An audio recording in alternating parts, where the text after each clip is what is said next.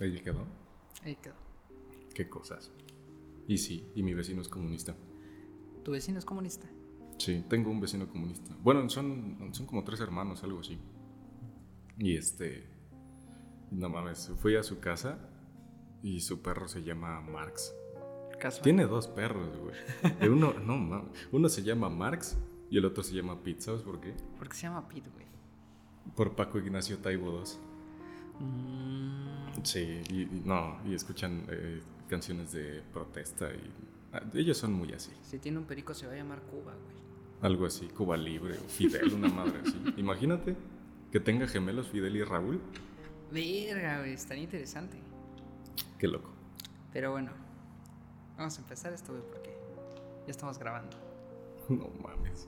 Bueno, empieza, Pues- güey. Estamos aquí para grabar Aleph Podcast, temporada 1, episodio 1. Esperemos llegar a más episodios, más temporadas. Ojalá. Y vamos a hablar de algo sencillo. El destino, güey. Un tema para banquetear, ¿no? Es un buen tema, güey. Es un buen tema para cuando te quieres poner mamón, quieres poner intelectual. Ajá. ¿Qué es el destino? A chinga. Es el destino, güey. ¿Sabes qué es el destino? Llegas con un vagabundo, ¿no? Como el puto Sócrates. ¿Qué es el destino? Casual, ¿no? Fácil. No mames. Pues mira, yo investigué una ardua investigación y encontré en Google definiciones. Este, que es una fuerza ineludible este, que determina la vida de los hombres, ¿no? Yo, bueno, yo le creo a Google bastante. Entonces no hay hombre en el destino. Digo, es el Mm, encaminado, pero no el forjador. No, es, es que es como una fuerza sobrenatural, güey. Es como un fantasma que has hecho Europa. No, ya, basta de chistes de comunismo. Mm, es, es una fuerza sobrenatural, pero es como si los, los hombres estuvieran en un río y el destino es el río en sí mismo. Claro, según Don Google. Se- según Google, sí. Pero pues pobrecito hombre, ¿no, güey? Sí, ¿qué va a ser? Está todo chiquito, tiene 10.000 años en la Tierra, más o menos. Bueno, viviendo en civilización y... ¿Qué, qué tanto pueden determinarse los hombres? No es lo que vamos a ver ahorita. Pues es un nene, güey. El, el humano es un nene. Está chiquito. Se cree el epítofe de la evolución, pero.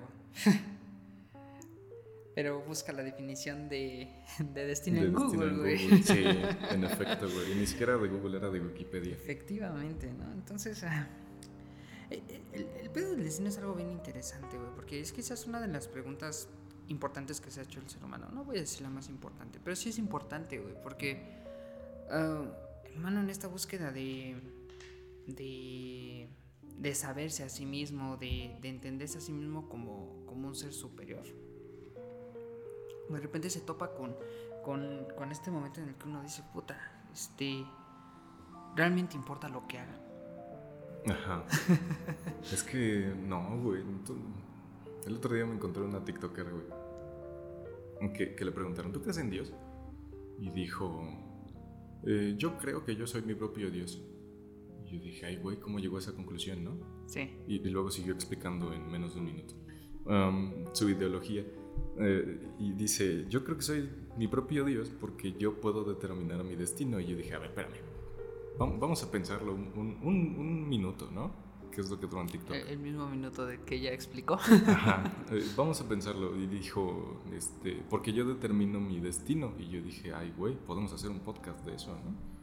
Ah, pero ¿hasta qué punto puedes determinar tu destino? Porque eres una mujer mexicana, güey. Vives dentro de un, de un momento histórico y además vives con condiciones sociales. O sea, no creo que esta morra pueda ir a todos lados del mundo, ¿no? No sin un pasaporte, por y, ejemplo. y- no, y deja esa parte de, de simplemente el constructo humano, ¿no? O sea, la cultura, este, tu país eh, y todo aquello que rodea el sitio en el que vives, o tu propia biología. O sea, quieras, quieras que no, estás sujeto a un cuerpo que experimenta las cosas a través de determinados sentidos. Estos sentidos funcionan de determinada manera. Y pues, o sea, el, el entendimiento que tengas tú de, de este... el entendimiento que tengas tú de la realidad, este, bueno, más bien la realidad la construyes tú, más bien el entendimiento de lo real, de aquello que le vale madre, ¿no? Si como lo interpretes, ahí está. Entonces, este, pues, eh, todo el entendimiento que tengas sobre este, ya de por sí está limitado. Está limitado a, qué tanto conoces tú, qué tanto puedes experimentar. Digo, tenemos por ahí unas cosas que se llaman ciencias para tratar de entender el mundo y entender las cosas que las cosas que, que, que experimentamos eh, sin necesidad de los sentidos, ¿no? Porque los sentidos son muy, muy engañosos. Son falibles, sí. Pero, pero independientemente de eso, o sea, es, es, pensarlo en que, bueno, ¿y la ciencia quién la hace? Pues el hombre. Entonces, al final de cuentas es el hombre contándose un cuento, ¿no? De ahí, de ahí que le llamamos metanarrativas. Sí. Y de ahí que cae el gran chiste de la ciencia y estas cosas cuando entramos al posmodernismo. Sí, ahorita vamos con posmodernismo. Sí, porque me estoy adelantando demasiado. Ya, ya tenemos una, una escaleta. Mm, ok, bueno, ¿qué es el destino? Es una metanarrativa, yo lo definiría así. ¿Por qué? Mm, porque va, va ligada a, a, muchísimas cosas. Es una cosa que es como un, un río, una idea, como, imagínatelo como un río donde metes una piedra y la piedra va haciendo oleajes, pero esos oleajes chocan con la orilla, luego regresan y, y se empieza a hacer el mito del mito. Entonces, okay, conforme sí. la cultura este, vas haciendo tu, tu, mito del destino, pero el destino se va escribiendo a sí mismo. Y es, es una cosa extraña. Bueno, además, en, en, el entendido de que la idea de destino está plenamente ligada al tiempo, ¿no? Uh -huh. Y bueno, nosotros como seres que podemos, poseemos conciencia hasta cierto punto, pues nosotros somos con, conscientes del cambio que existe de los objetos. El cambio que existe en nuestro cuerpo, el cambio que existe en las cosas que nos rodean y bueno, de ahí intuimos que existe algo llamado tiempo que va corriendo en línea recta, al parecer. Y en una sola dirección. Unidireccional. Y, y, la idea del destino está completamente ligada a esto porque el destino es ese futuro, ¿no? Es, es ese algo en el que en algún momento vamos a llegar. Y bueno, ya de ahí las interpretaciones que se tengan del destino, de decir que pues, es algo que ya está escrito, o es algo que yo forjo, que son como que las dos grandes variantes, las dos grandes este, postulaciones ante el destino, pues, pues, nos, da, nos da esta idea, ¿no? Pero, pero este... O sea, está completamente ligada al tiempo. Y, y lo que comentabas, ¿no? Pues... Eh, va a depender mucho, es un producto de, de, su contexto y de su tiempo. Sí, como la TikToker es un producto de su tiempo, ¿no? Donde el individuo significa tanto que tú puedes pensar que eres tu propio Dios.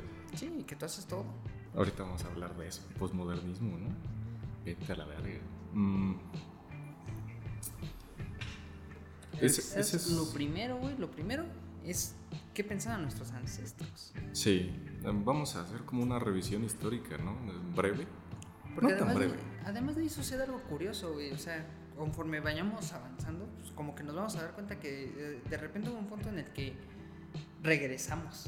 Uh -huh. En el que dimos marcha atrás y que dijimos, no sabes qué, espérate, aquí hay, hay otras broncas, ¿no? Digo, ya más estudiados, ya más este, preparados para el destino pero dimos marcha atrás.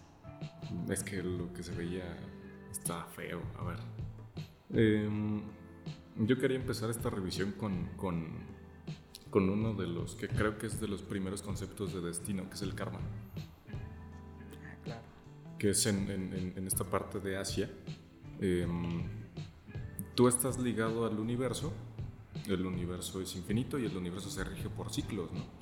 Entonces, eh, se rige por ciclos, pero el universo siempre tiene esa parte de justicia en tu destino. Entonces, si tú fuiste un culero en la vida pasada, el universo dice, no, pues, ¿qué pasó, güey? Te no, te vas culero, a, ¿no? no te vas a ir a, a, sin pagar, ¿no? Sí, Le sí, debes sí. algo al universo y te pone, este, no sé, naces en el Estado de México o algo así. no, pero además, eh, el karma se paga en, en carne. O sea, eh, el, eh, esa es una, una, cuestión bien interesante del karma. Eh, bueno, también existe, eh, existe la idea de, de, que incluso se paga en, en, tus vidas posteriores, ¿no?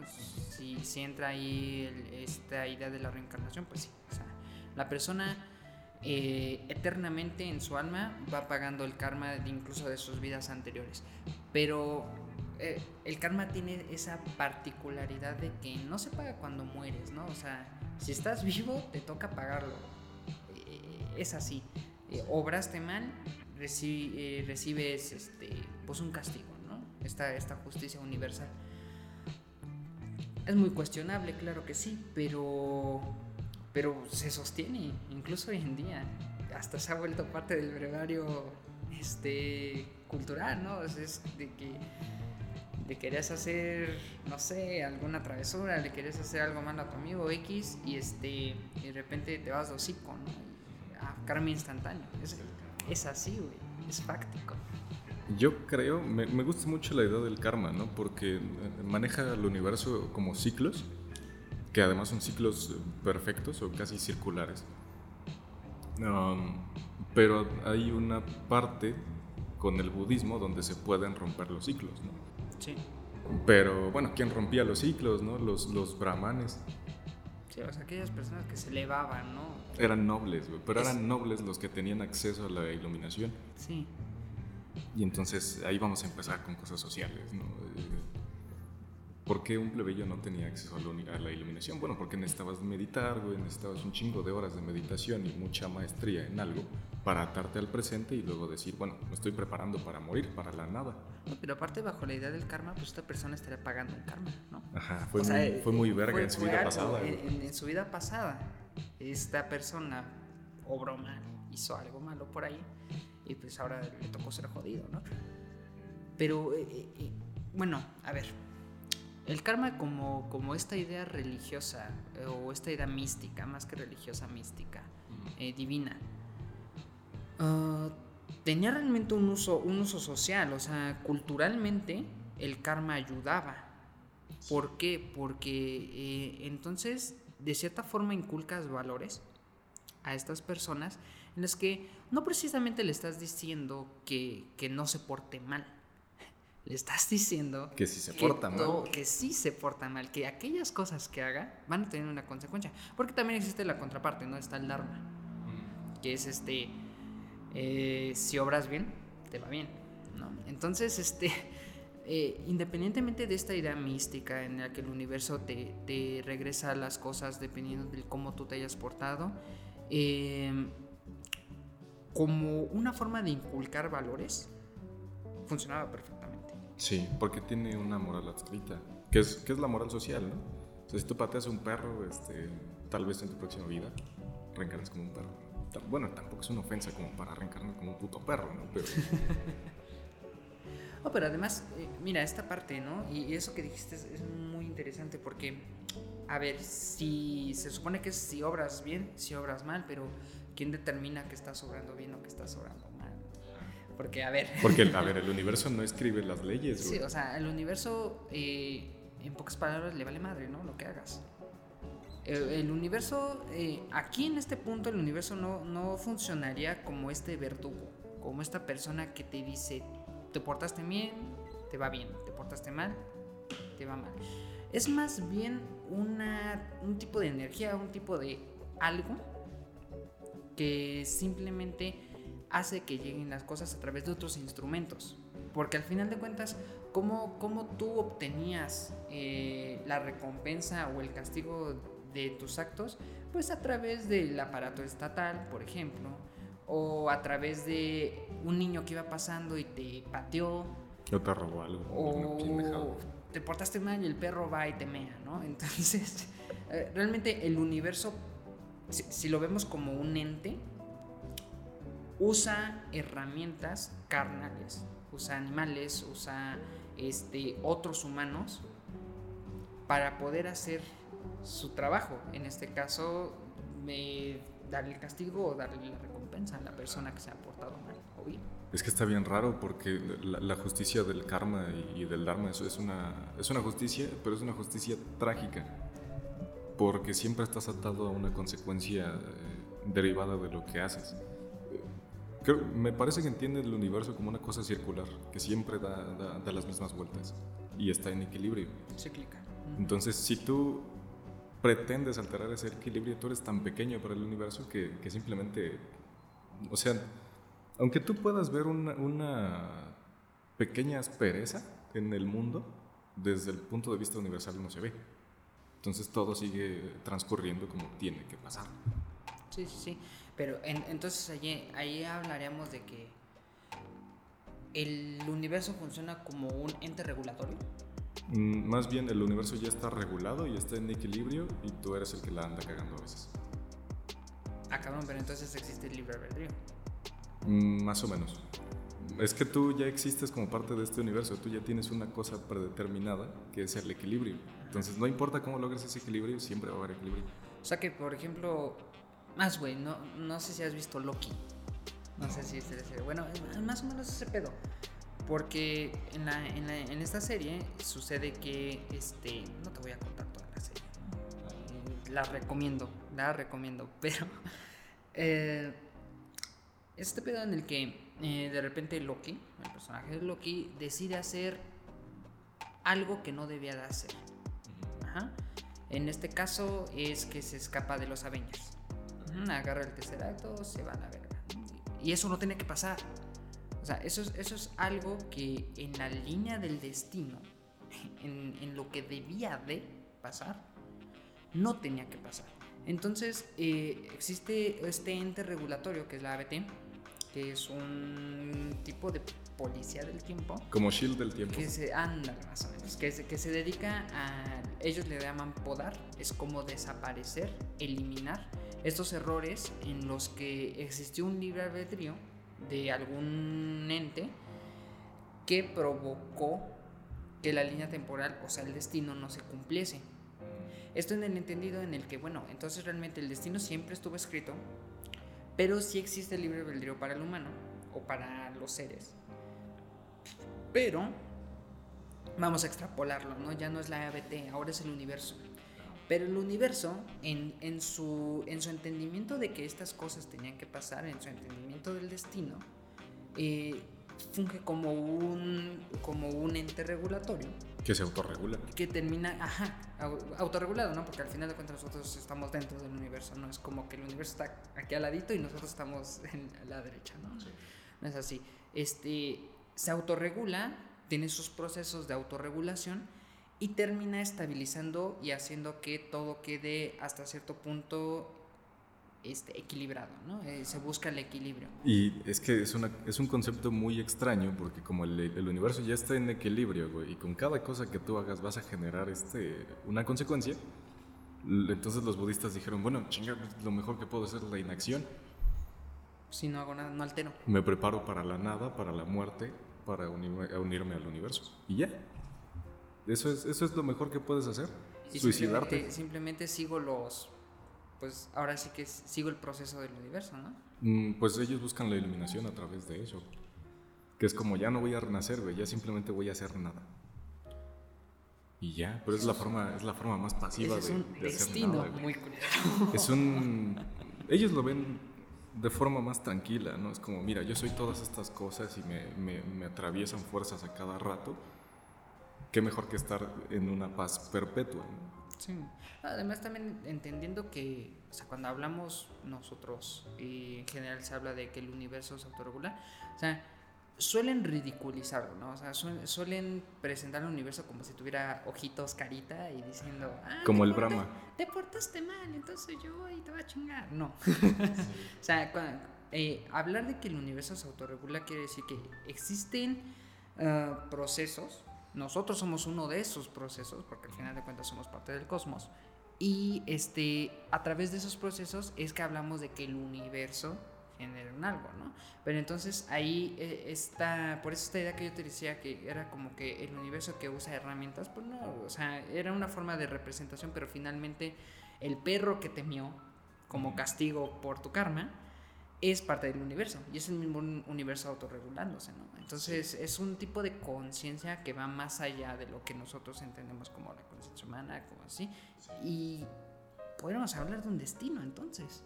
Es que no sé si de conciencia, es más bien como Eh, Más bien, eh, no es. mm, Es la, es la ausencia de conciencia. Es como un vaso de agua, güey. No importa cuántas oleajes trates de hacer en el vaso de agua, el vaso de agua siempre va a estar. A nivel. Siempre va a terminar a nivel. Sí. Y eso es lo loco. Y, y fíjate, cuando le empezamos a poner este, este tipo de, de adjetivos ¿no? al universo, es consciente, es inconsciente. Sí. Lo humanizamos. Lo humanizamos. Y ahí es donde vamos a pasar a los dioses griegos. fuera. Por supuesto. Este destino Claro que sí. lo voy a hacer tres, no, no solo una persona, lo voy a hacer tres personas. ¿Por qué? Porque lo quiero poner en el teatro. Entonces voy a agarrar a estas tres personas y se van a llamar las Moiras, ¿no? Y ellas van a determinar el destino de los hombres. Sí. Y, y de nuevo el destino siempre es trágico. El, el concepto de tragedia viene del teatro griego, Sí, justamente. precisamente. Pero hay dos, hay, hay tragedia y hay comedia. Cuando el Joker dice mi vida no es una tragedia, es una comedia, tiene razón, porque las tragedias se, se centran en los dioses y en los, y en los, eh, en los En reyes. estos procesos, ¿no? Que llevan. Son eh, los poderes que están arriba de. Ajá, pero, y por eso son los dioses y los reyes. Ajá. Tú eres un plebeyo, güey, tú eres un güey de ahí, sí es una comedia. Tu vida no es una tragedia, güey. Te das cuenta que es una puta comedia, ¿no? Sí. No Sí, tiene que porque ver la, tra- la tragedia está reservada para el poder. Sí, sí, sí, porque Sí. son. Es que las fuerzas que los golpean son, son, son peores. Son divinas. Ajá. Y, y cuan- porque ellos tenían lazos con los, con los dioses. Y entonces. eh, ¿Por qué pasan los dioses de ser fuerzas a ser personas por el teatro griego? Qué loco. Ah, por supuesto, porque, o sea, si, si nosotros vemos cómo va creciendo la representación de un dios, ¿no? O sea, no, no tanto los dioses, vamos a poner esta forma, sino la representación de un dios, podemos observar que primero representan fuerzas naturales. Como Poseidón. Ah, ahí tienes ah, el mar, ¿no? Tengo que representar de cierta forma el agua, el, el- el fuego, eh, los terremotos y así. Pero conforme van avanzando las generaciones de estos dioses, empiezan a haber conceptos por ahí mm, bien humanos, güey. O sea, la fiesta, eh, eh, lo erótico, es que son estas cosas que dejan de, dejan de ser representaciones meras, meras de la naturaleza y se empiezan a convertir en otro tipo de cosas, se empiezan a convertir en, en algo más humano, en, una, en, un- en parte de la cultura, para representar valores, para representar otra cosa, y entre eso está el destino, porque, a ver, el destino existe como una... como en una dimensión natural, sí, yo creo que sí. O sea, el- la semilla que está plantada está destinada a convertirse en una planta, hasta Con cierto punto. Con esa, es su, esa es su potencia. Ajá, Ahora, lo, lo que pueda pasarle, sí, hab- habría que distinguir entre potencia, ¿no? Y, y lo que es. Porque realmente lo que es, ¿qué es? Es una semilla. Potencialmente, un árbol. Y, y si nos vamos más allá, pues potencialmente una silla, ¿no? Sí, sí, sí. Si te. Si te... si medimos todo por sus potencias, no acabamos. Pero en, en pocas palabras, sí existe una cierta tendencia a que este algo se va a convertir en esta otra cosa, ¿no? Y, y yo, yo lo llamaría eso dimensión natural del destino. Pero cuando hablamos de, de, de que se involucran narrativas humanas, se involucra la cultura, se involucra este tipo de cosas, entonces empieza a haber una concepción del destino cultural y aquí es donde entran los dioses, aquí es donde entra el drama, aquí es donde entra la tragedia, que es cuando el humano culturaliza este, este, este, este destino. Ya no es de que este bebé está destinado a ser un humano y hasta ahí se quedó, no, o sea, bueno, un hombre, ¿no? Una persona adulta, ¿no? No, esta persona está destinada a la grandeza. Sí, qué pedo, ¿no? Ya son otras cosas. Y es, y es ¿sí? que además es por naturaleza. Tú estás destinado a la grandeza por naturaleza. Porque su mundo era así. O sea, si tú naces en la nobleza, bueno, puedes ser tan grande como, como creas. Pero si eres un campesino, güey, pues te van a romper las piernas y te van a poner a labrar el campo como los espartanos. No, ahí, ahí llegamos al feudalismo, ¿no? Cuando nos metemos a esa parte. Ah, casi. Casi. Yo creo que podemos abordar el mundo clásico y Roma ahorita. Y yo. Es que su destino es trágico. Porque siempre tienes un héroe que tiene estas condiciones, pero sus condiciones son también su castigo. El viaje del héroe es eso. Que es un, que es un pedo trágico. De hecho, el héroe se vuelve héroe cuando pudo, a pesar de que su destino, su destino siempre fue volverse héroe, pero tenía que pasar por cosas que, que, que lo hiciesen dudar ¿no? de, de esto que podía hacer. Pero el destino ya estaba escrito, o sea, tú serás un héroe. El, el pedo es El, cómo, el güey. camino. Porque- El camino ese es el que te narra. Y es la, esa, esa es la grandeza de la mitología griega. A mí me mama esa mitología y esa, y esa cosmovisión de- del mundo clásico de los helenos, porque cada uno de sus héroes sufre por la condición que lo hace héroe. Sí. Y, y en la vida real también. O sea, Aquiles tiene un don, que es el don de la violencia. No le gusta el don de la violencia porque la gente cree que es cruel, pero es, es lo que lo hace héroe. Está en su esencia, güey. Él es así. Y es inmortal. Entonces, de cierta forma, el héroe. Bueno, se- casi inmortal. El héroe se forja, pero no se forja por, por hacer presente o hacer uso de su libre albedrío. Es más bien por entender su destino y hacer uso de su destino, saber usar su destino, ¿no? Es un pedo bastante fuerte. Es una cosa bien loca, güey. Es que lo trágico del mundo griego está en la vida real también, güey. Vamos a pasar a Roma, que es casi. No es casi la misma cosmovisión, pero hubo un tiempo en el que se mezclaron tanto que decían que los romanos vivían a la griega, ¿no? Y me gusta Julio César. Me gusta, me gusta Julio César porque a Cayo Julio César lo amaba el pueblo porque los, los apoyaba con diferentes cosas, ¿no? Ya sea un apoyo económico para los campesinos, o repartía tierras, o sus soldados regresaban con, con el dinero de los saqueos, ¿no? Pero el amor del pueblo por César y la gran habilidad política de Cayo Julio César es lo que lo termina matando, porque los senadores sabían que era un peligro para la República. Sí. Y, y para empezar, primero te dicen, es un peligro para la República, ¿qué hacemos? Bueno, lo hacemos emperador, porque alguien tiene que ganar la, la- la guerra civil, Con tiene Pompeyo. ser- Alguien tiene que ser el violento. Alguien tiene que ganar, güey. Y se convirtió en emperador a través de eso. Entonces la república valió madre. Pero querían, pero por esa misma cosa, ¿no? Alguien tenía que sobrevivir. Tenía que sobrevivir Roma. Dejó de lado lo republicano y se hizo un imperio. Y luego, cuando cayó Julio César, que es la persona en este mito, el héroe, se vuelve emperador por su apoyo popular y por su habilidad militar, lo matan justo por eso, porque era un peligro que un populista y que un general estuviera al mando de Roma. ¿Qué va a pasar con el Senado? ¿no? ¿Qué va a pasar con la República?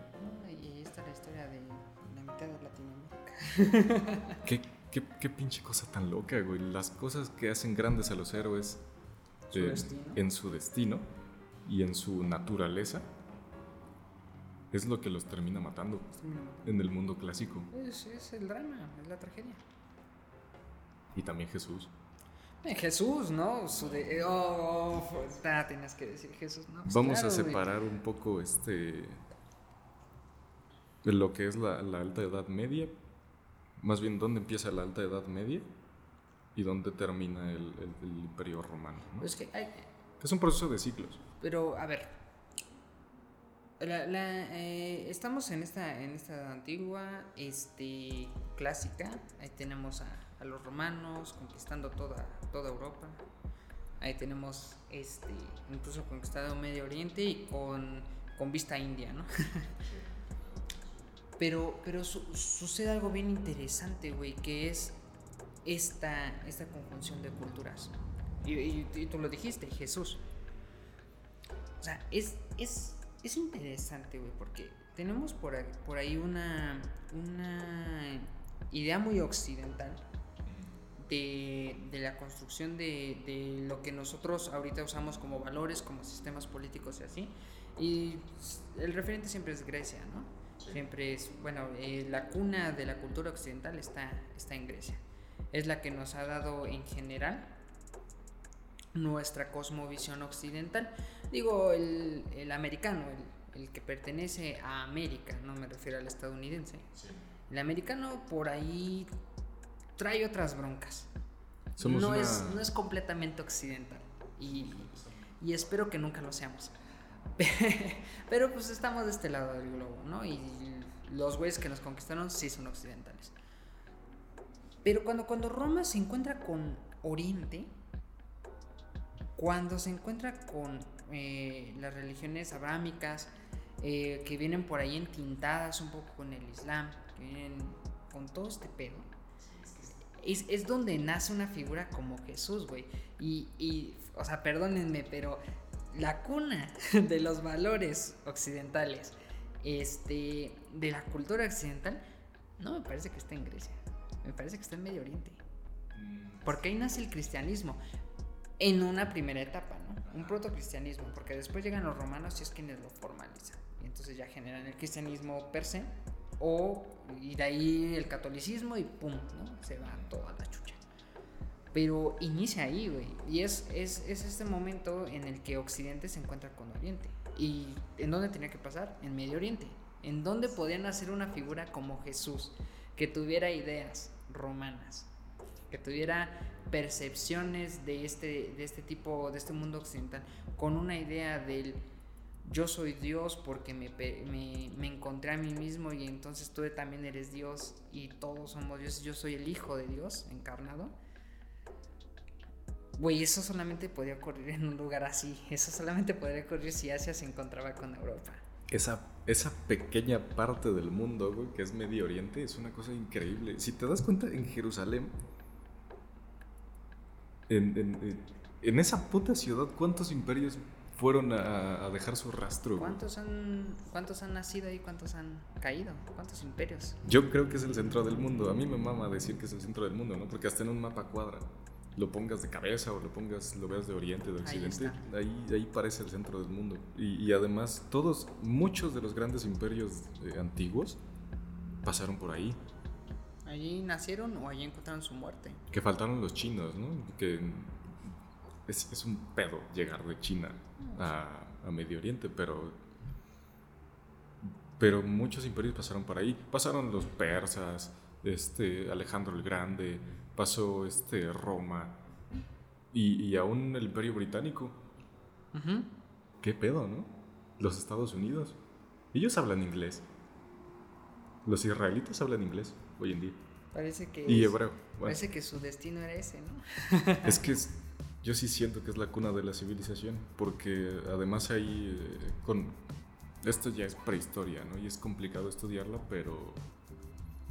Da, no sé por qué chingados quería vivir en un desierto tantas civilizaciones. O sea, los semitas, eh, los, eh, los babilonios, ¿no?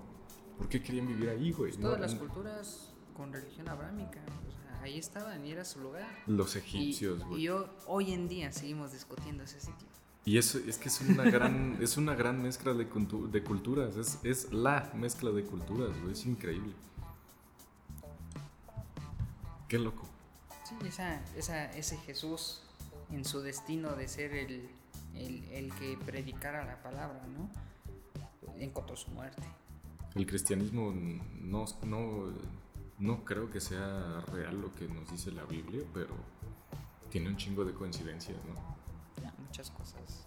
Un, un Jesús como un personaje histórico es importantísimo para, para, el, para la cultura actual, güey. El sea, pensador más grande de la historia, yo diría. Me atrevería a decirlo. Di, di tú, no existió. Bueno, sus ideas, sus ideas existen. O sea, estamos, estamos aquí, estamos sí, discutiendo claro. de una persona que probablemente jamás existió. Pero, pero de que la idea existe. Sí, qué cabrón. Entonces, como idea, sigue siendo impresionante. Y dictó durante mucho tiempo el destino de la cultura occidental. Y fíjate cómo la figura de Cristo todavía es trágica.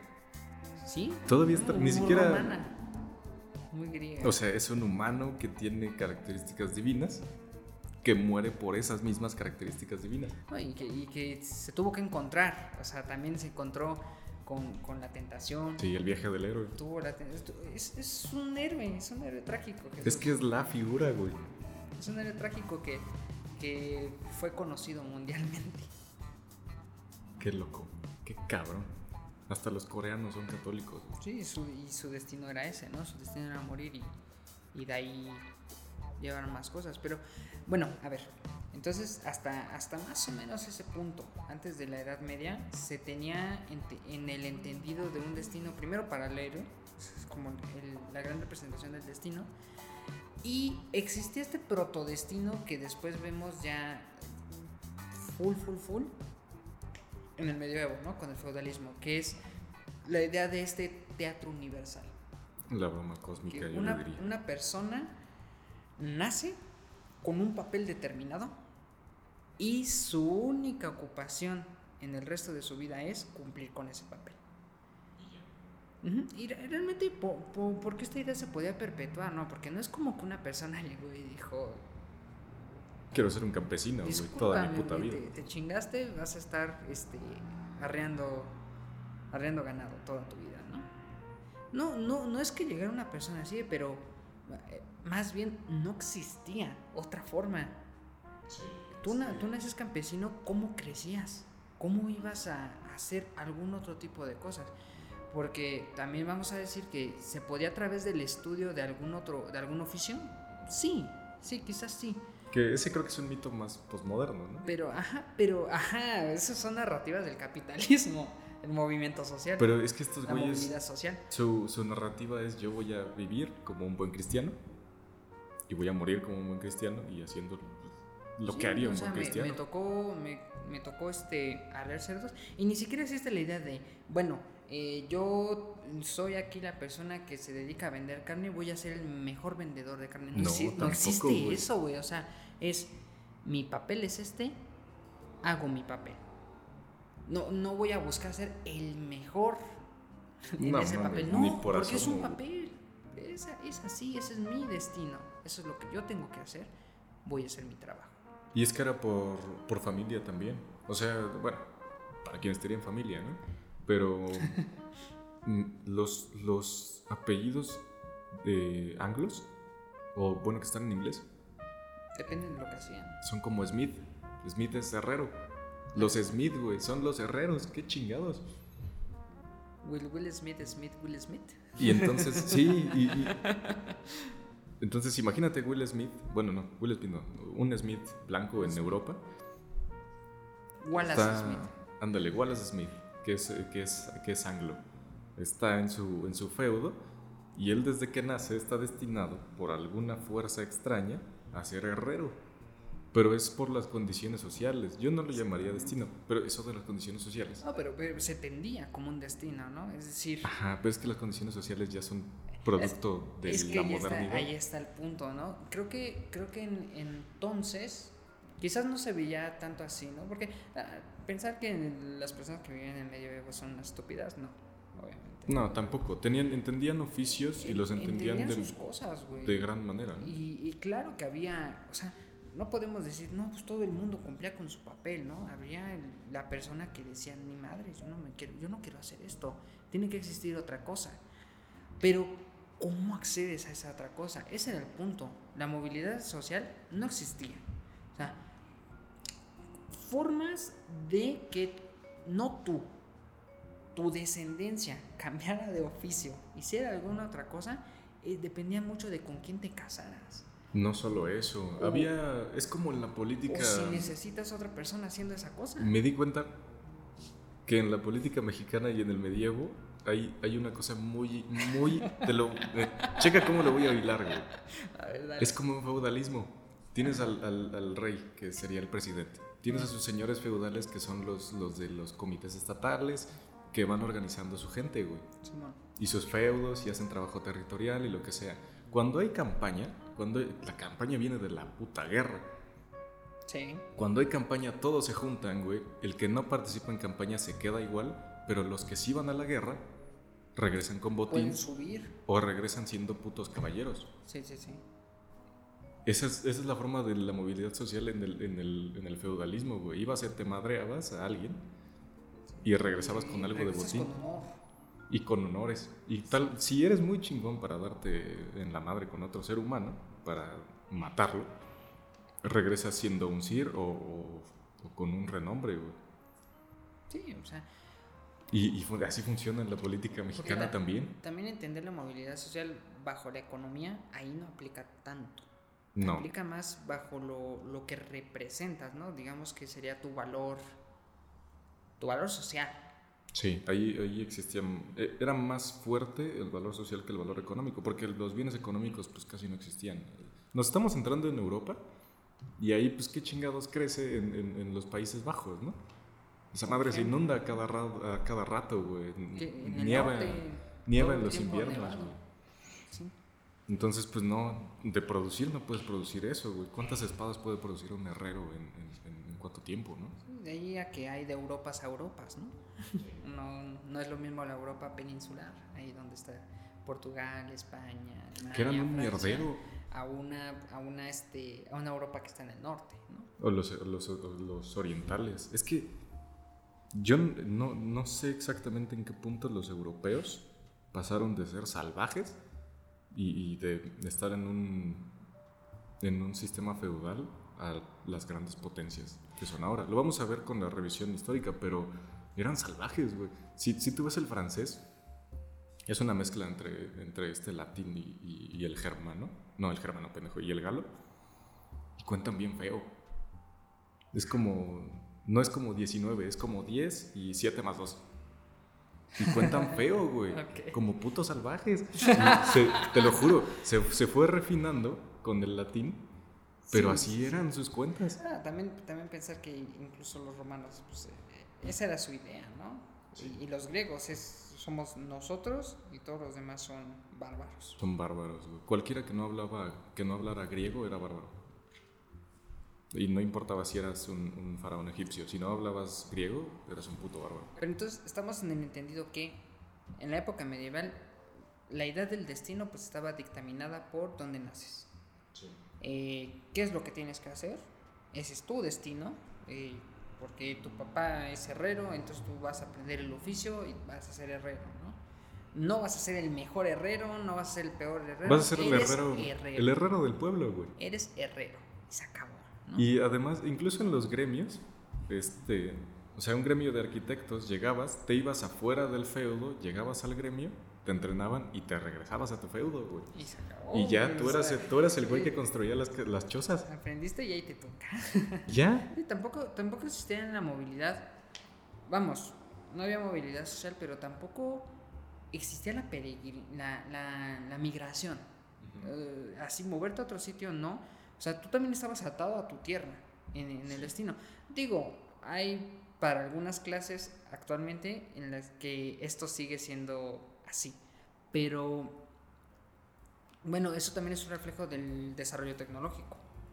O sea, estamos, eh, ahí estaremos de acuerdo en, en que la idea, al menos para ese entonces, in- antes del, del posmodernismo, la idea de tu, del destino deja de estar meramente ligada simplemente al tiempo, como lo vimos en la edad clásica, eh, y, y a lo dictaminado por tu futuro divinamente, como es el héroe, sino que ahora también está limitado por el desarrollo tecnológico de la época, está eh, limitado incluso por la lengua y estaría limitado por, eh, por tu trabajo.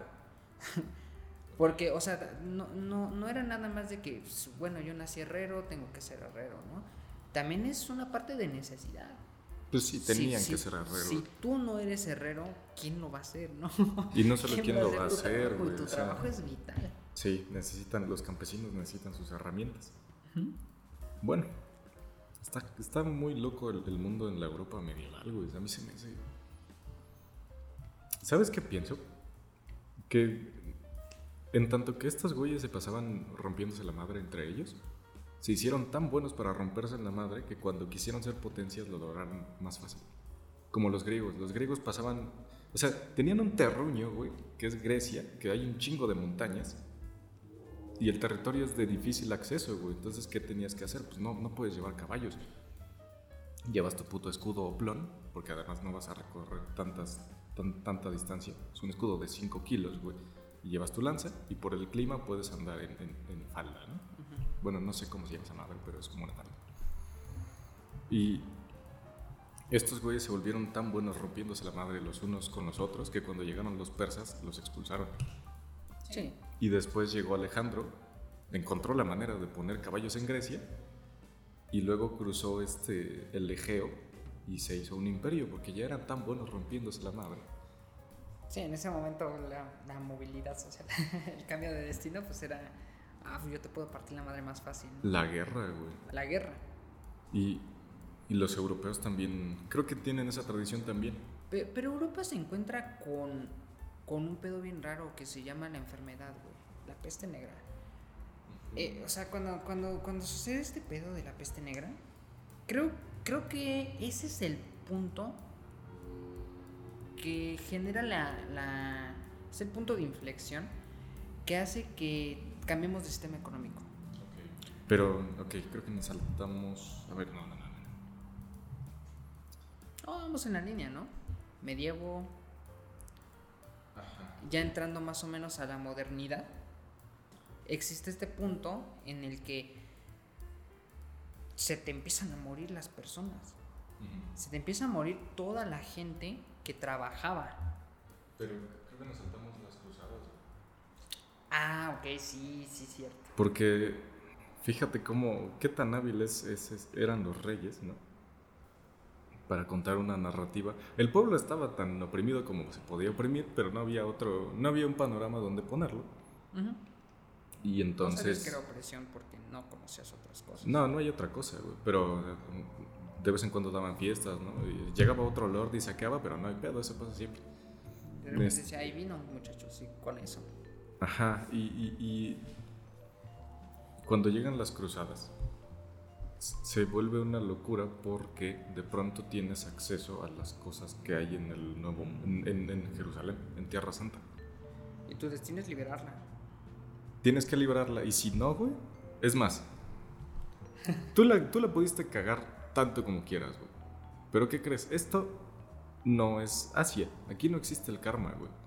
Si tú me ayudas a recuperar Tierra Santa, Diosito va a saber que lo hiciste, porque él lo sabe todo, y ya no te va a castigar, ¿cómo ves? ¿Es un buen trato o no? Yo así de, bueno, tengo que matar un montón de culeros, tengo que cruzar Turquía. Mm, no, pues va. Morirme de hambre. Pues es que, es que si no me voy al infierno, güey. Sí. Y es parte de, o sea, verga, ¿no? Más que ir y. Bueno, sí, o sea, iban, iban con esta convicción ferviente de liberar Jerusalén, la, la tierra prometida. eh, pero no podemos mentir y decir que no existía eh, las expectativas de estas personas, ¿no? Estas personas expectando que si hacen bien su chamba, si, hacen, si cumplen bien su papel, cuando regresen van a gozar de más cosas. Y del O cielo, güey. Hasta cierto punto, güey, ir, a la, ir a la guerra, ir a liberar Jerusalén, era un pase directo a cambiar tu destino. Sí, tal vez no lo veían así, pero los reyes ya, o sea, en sus discursos siempre quieren que el soldado esté con cierto fervor, ¿no? Por la moral. Entonces, ¿cómo le subes la moral? Si sacamos esta puta eh, este, ciudad, vamos a tener riquezas y de paso te salvas, güey. Salvas tu alma inmortal, ¿no? ¿Te imaginas cómo por eso te decía, o sea, cambiar tu destino terrenalmente lo cambias, sí, pero obviamente lo terrenal se acaba. Y ellos eran conscientes de ello. ¿Cuál es el destino que... ¿Cuál es el boleto que tú compras a ir a la guerra? ¿Y qué destino es el que estás cambiando? ¿El de estar en el cielo o podrirte en el infierno? O sea, ¿Cómo se imaginaban el es cielo, gran destino, porque, pues, sí, o sea, piénsalo. Pues tú obras bien y todo, pero realmente estás bajo un sistema en el que casi casi hacer del baño es un pecado. Entonces, eh, ¿cómo ibas a estar realmente seguro que merecías el cielo? Pues matando este turcos, ¿no? Pues solo si hay alguien que te dice, si haces esto, vas al cielo. Si vas a la guerra, te mereces el cielo. O sea, esta, esta gente era, era una apuesta del todo o nada. Sí, pero, O sea- pero ya la tenían súper simple, güey. Voy allá, conquistamos Tierra Santa, vámonos ya al cielo. Ok, simple, Pero es simple que- en el papel, ¿no? En el contrato, Ajá. sí, pero ya en la realidad. ¿Cómo, ¿Cómo habrá sido el cielo para ellos, güey? Porque tú, ¿tú qué piensas en el cielo? Puertas doradas y la chingada, ¿no? Es una... Es una, Es una construcción, de construcción. la imagen occidental. ¿Pero qué pensaban? O sea, yo creo que se imaginaban dos barritas de pan que nunca se acababan y un campo verde y ya. ¿Qué más podía tener un campesino? Su familia. Sí, y, y no, es, no es por para que nos escuchan, no es eh, esta idea, una vez más, ¿no? De decir, no, pues es que en la época medieval eran bien básicos. Pero ¿qué existía, güey? ¿Qué existía, no? ¿Qué, ¿Qué es lo que... ¿A qué accedes? ¿Cuál era el horizonte que tenías por delante? O sea, ¿qué, qué podías ver más allá de tu pequeño feudo? De tu feudito, ¿no? Tierras. Y, tierras. y Y, caminos, tierras. y- Y, tierras. Y, y, y hambruna. Podías ver todo, todo lo que sufrían las personas y podías ver eh, también aquello que adoraban, ¿no? Eh, podías ver violencia, pero también podías ver los terrenos verdes.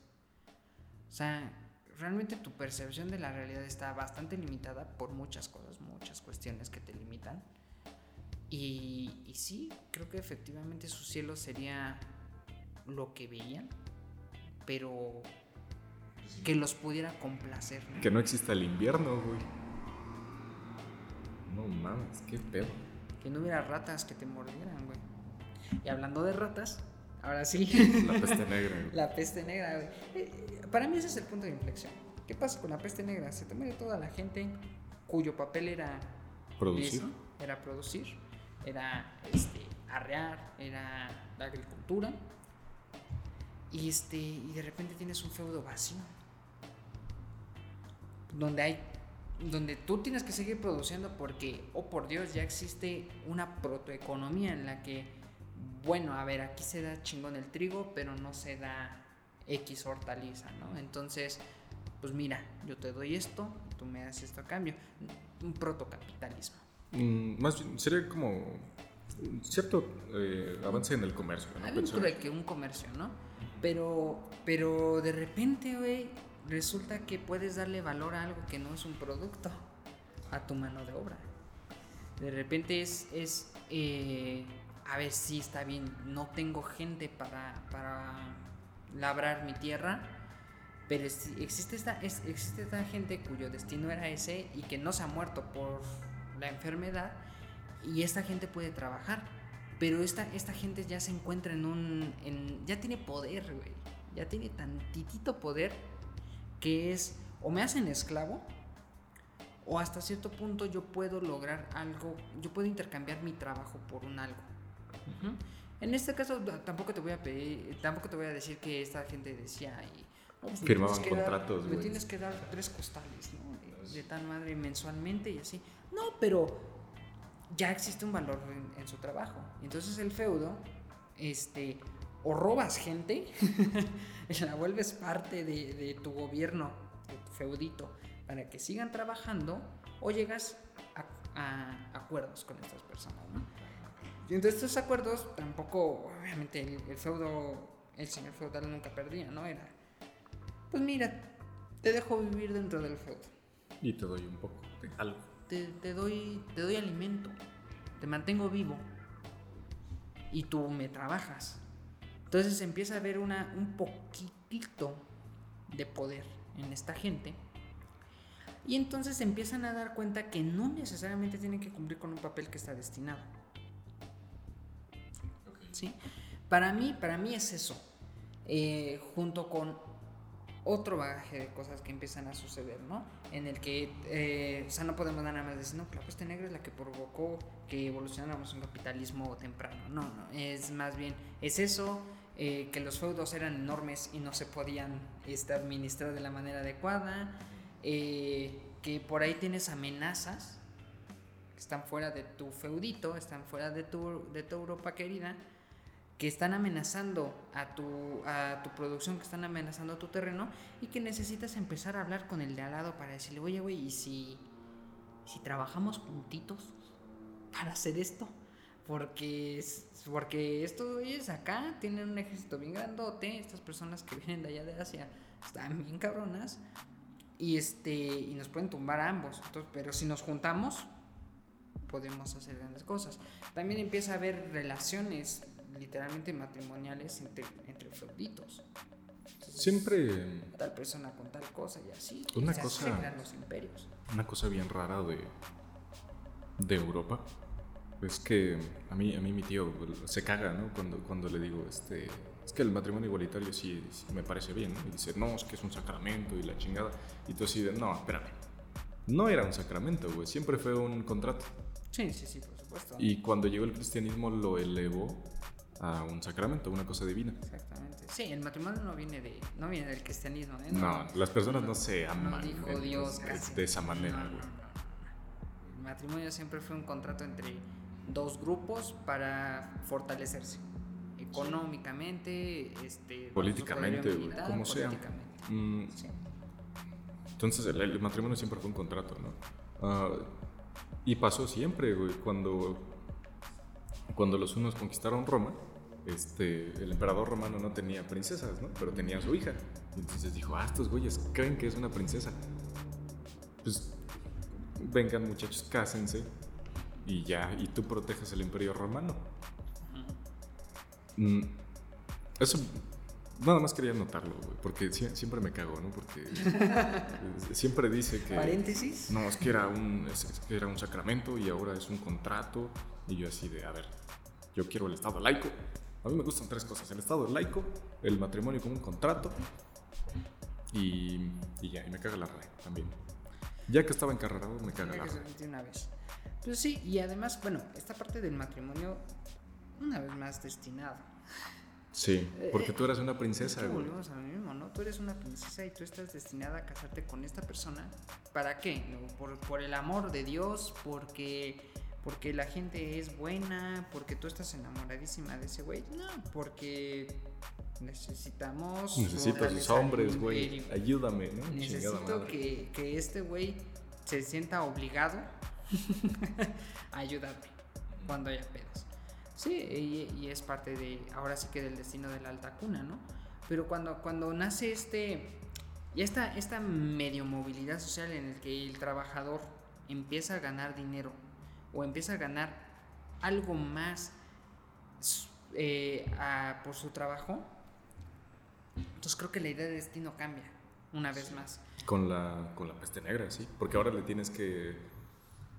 Tienes que pagarle a la gente para que trabaje, porque ya no tienen tantos hijos, güey, porque ya no hay tantos campesinos. Y otra Tienes cosa, que, tienes que darle algo. al final de la Baja Edad Media, que es después de todas estas cosas, de, de las cruzadas y todo ese pedo, todo el desmadre que hicieron los europeos, a un güey se le ocurre cruzar el mundo para buscar pimienta. Y no lo culpo, ¿no? Me mama la pimienta, güey. Yo se lo pongo a lo que sea. Yo sí cruzaría el mundo por, por pimienta. Por pimienta. Pero en ese viaje se topa con, con, con tierra continental además. Y tú dices, ay güey, aquí ya pasó un- una cosa muy extraña. ¿Qué pedo? Pensábamos- verde. Ajá, Pensábamos de alguna manera que el mundo ya estaba determinado. Por, porque existían estos continentes, comerciábamos eh, tal vez por la ruta de la seda, Está Euroasia y, y África. la parte norte de África y poco más. Y entonces este güey eh, cruza el, el- el Atlántico y de pronto hay, hay más tierra, pero esta no es la India. This is America, ¿no? Encuentra tu destino, güey. Encuentra tu destino para el americano, ¿no? Bueno, más bien, sí, para el americano le haya un nuevo destino y, y para el europeo le encuentra otro propósito. Porque el europeo ya se ve a sí mismo, esto ya es, moderni- esto ya es época moderna. Es- es el principio, sí.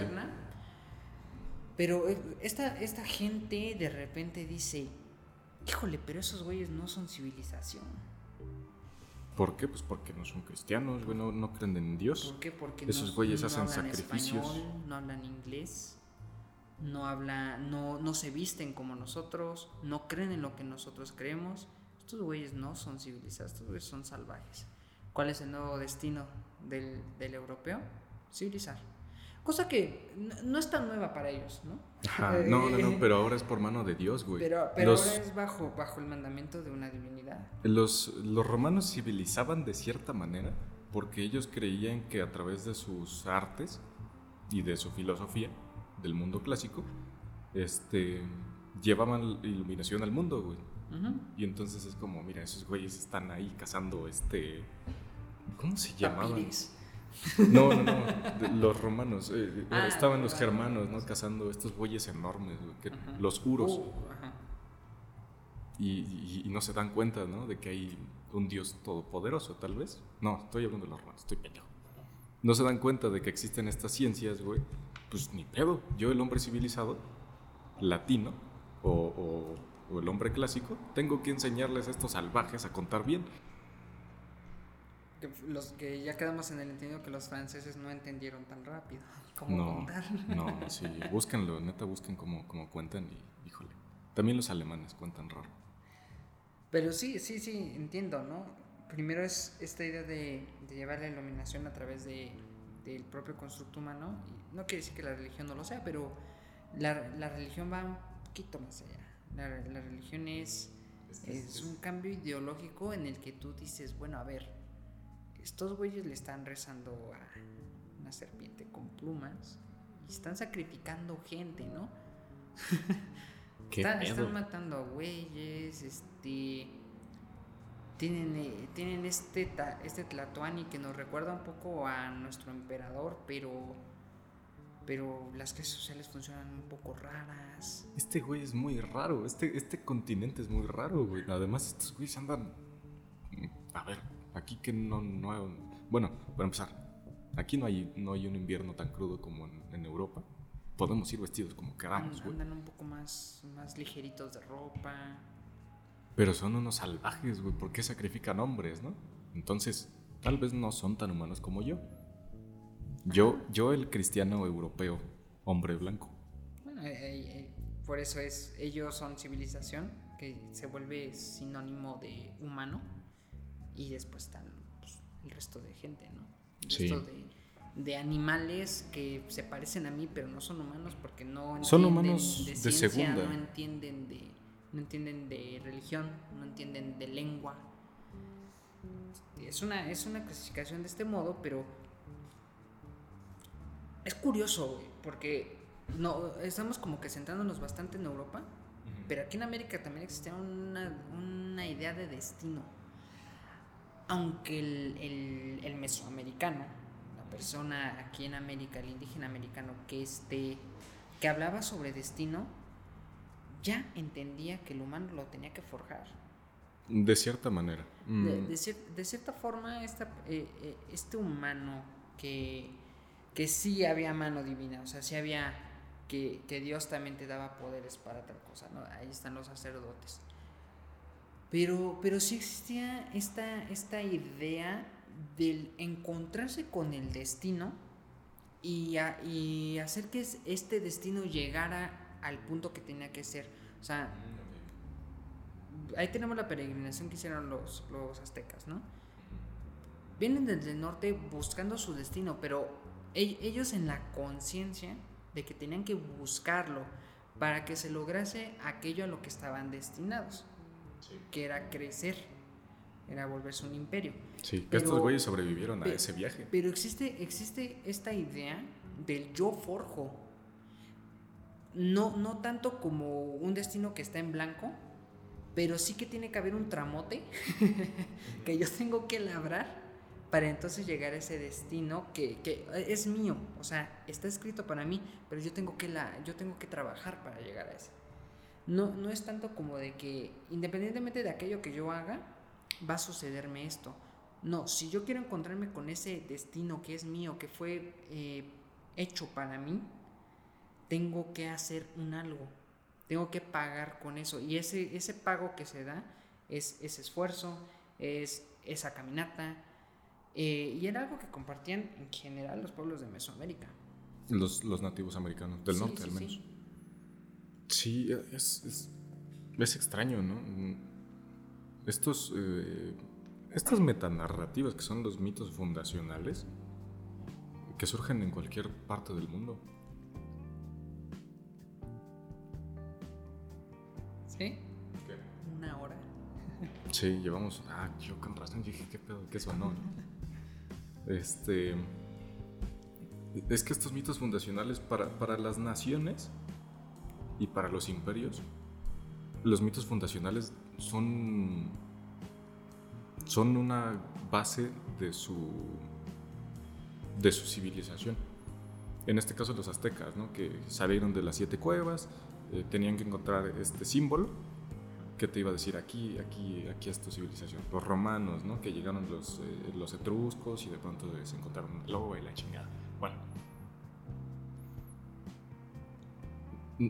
Ahorita vamos a entrar más de lleno con, con el siglo XX y entre el siglo XIX y el siglo XX.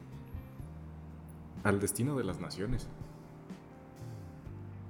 Ah, que vienen haciendo, que, que empiezan a hacer con, con este de la conquista. Sí. Sí, porque a ver, naciones existían, ¿no? Eh, podemos decir que estaba el Imperio Español, el Imperio Inglés, el Imperio Etrusco, el Imperio Portugués. Sea, existen estos imperios, pero como nación, como, como, como un, un, estado que está determinado a hacer X cosa, un poco venido de los griegos, ¿no? Porque también las polis tenían determinadas tareas. Sí, tenían una filosofía detrás. Pero, pero las naciones eh, involucran a, una, a un conjunto de gente enorme que de cierta forma tiene que entender un destino que va más allá de su, del individuo. O sea, ya no es tanto de que tú tienes, tú tienes un destino que se te va a cumplir a ti por, por ser persona, por haber nacido. Pero naciste aquí. y esta nación, este lugar, este territorio que está regido de aquí a acá, está destinado a hacer algo así. Entonces, mientras tú tienes tu, tu, tu destino individual, tus metas, eh, tienes que apoyar, tienes que hacer que ese destino vaya en consonancia con el destino de tu nación, con el destino de, tu pueblo, de, de, aquellos que te rodean, ¿no? ya, ya existe una idea de un colectivo que une y hace sus cosas para cumplir con algo. No es la primera vez, o sea, eh, ahí están las cruzadas, ya lo hemos mencionado, ahí está incluso estos aztecas, que se ven con los ochimilcas, que se un montón de gente, y empiezan, empiezan a, a, crecer de esta forma. La idea del colectivo que cumple un destino siempre ha existido, pero la nación lo refuerza a través de otros valores. Sí, el, es... Ok. Mm, vamos con España y vamos a llegar a esa parte. Vamos a llegar a ese punto, porque ya llegamos al descubrimiento de América, ya contamos los mitos que se contaron los americanos, y cómo va a llegar el, el, putazo ¿no? de, de, de los europeos. A mí me asombra porque es, es la mejor. Es como si un güey dispara una flecha y pasa por tantos aros como sea posible para dar en el blanco. ¿Por qué? ¿Ulises? Algo así. Pero en la vida real. ¿Por qué? Porque los europeos estaban rodeados, por un lado, en la península, por los eh, moros, y por el otro, por otro, eran lo misma madre, ¿no? Eran musulmanes pero unos estaban comiendo Constantinopla y los otros estaban comiéndose la península de, de España. En el año en el que expulsan a los moros, eh, descubren América. Y entonces de pronto es como, ok, aquí hay un chingo de riqueza que estos güeyes no aprecian porque visten con oro. Nosotros la vamos a explotar y es gracia divina, güey, es Dios que está cumpliendo nuestro destino de, de cristianos, apoyándonos, güey. Sí, no, es diciéndote, mira, tu destino es hacer crecer esta ideología, estos valores, porque son los correctos. Es, ¿Cómo se es transmitir la palabra de Dios? ¿Qué te voy a brindar? Una tierra, una tierra inhóspita, una tierra llena de, de gente que va a absorber esos valores que tú cristiano, que tú europeo, tienes que dárselos. no, no, eso no fue una conquista, ¿no? Eso no fue eh, España encontrándose de repente con un madrazo de tierra, con, con, algo que dices, ¿qué pedo? No, no, no, no, fue Dios. Iluminando tu camino por los putos mares del Atlántico, güey. Para que llegaras ahí, porque te necesitábamos ahí, porque ese era tu destino. es que es una ayuda divina increíble, güey. O sea, Estás rodeado por, por los, los europeos y los cristianos tienen más difícil el paso a otros, a otros lugares porque o vas por barco, por el Báltico o por el Mediterráneo. o cruzas el mundo por el Atlántico. Y entonces es como, mira, fui por el Atlántico y me encontré con un putazo de recursos naturales. Y ahora tengo, ahora tengo los recursos, güey, para pelearme con el Islam. Esto es divino. Es una cosa divina. Sí parece divino, güey. Es que si lo hubieras vivido... Eh, Es, es, es Dios que me está diciendo que yo estoy haciendo lo correcto. Es... De alguna manera aventamos una moneda al aire y de pronto, pues, me... Salió sol. Salió el sol. Para toda la cristiandad. Y fíjate, es el golpe de suerte, es la coincidencia más grande de la historia porque de pronto puedes pasar, bueno, no de pronto, ¿no? pasando las décadas, conquistas todo este territorio, lo empiezas a explotar y ahora sí puedes cruzar el Pacífico para llegar a las Indias y comerciar de ese lado. Cuando llega el comercio con China, los chinos todavía no entraban a, un, eh, a una forma de economía monetaria. Seguían en un feudo, ¿no? Un- una especie de China medieval. Sí, es básicamente feudal, toda Asia. Ahorita vamos a hablar de Japón. Qué cosa tan rara es Japón. Pero los chinos pasan de una economía productiva, que es lo que puedes producir, pues no lo vendes, lo intercambias con otras naciones. Y de pronto los europeos tienen oro para producir estas monedas. Llegan con tus monedas, güey. Entonces en vez de sembrar arroz, siembras cualquier otra cosa que te dé más ganancias, como la seda. Y cuando ya no hay suficiente arroz, se cae el imperio chino. Por sus había varias guerras en el territorio chino, pero es que también derrumbaron ese imperio por pura suerte, porque los, fíjate, los romanos en su tiempo, en auge del imperio romano, eh, significaban menos del 5% del, del comercio global. Sí. Los chinos tenían el 20% del comercio global en ese tiempo. Ni siquiera ahora. El 20%, güey. Pues es que China, China era Asia. O sea, Sí, y son un chingo, además. Estamos ¿no? de acuerdo que hablamos de grandes imperios de la humanidad y pensamos en el romano. Volta a ver a los pinches chinos. Sí, ellos ya o fueron sea, potencia. eh, China era, era Asia. No están acostumbrados a no ser potencia, güey. Y ahorita vamos a hablar de eso, pero... O sea, est- estaban los chinos y los indios, y, y- y- pero los chinos eran el 20% de la producción de todo el mundo en el siglo IV. Qué pinche locura. Y con sus sistemas de producción, güey, no tenían máquinas.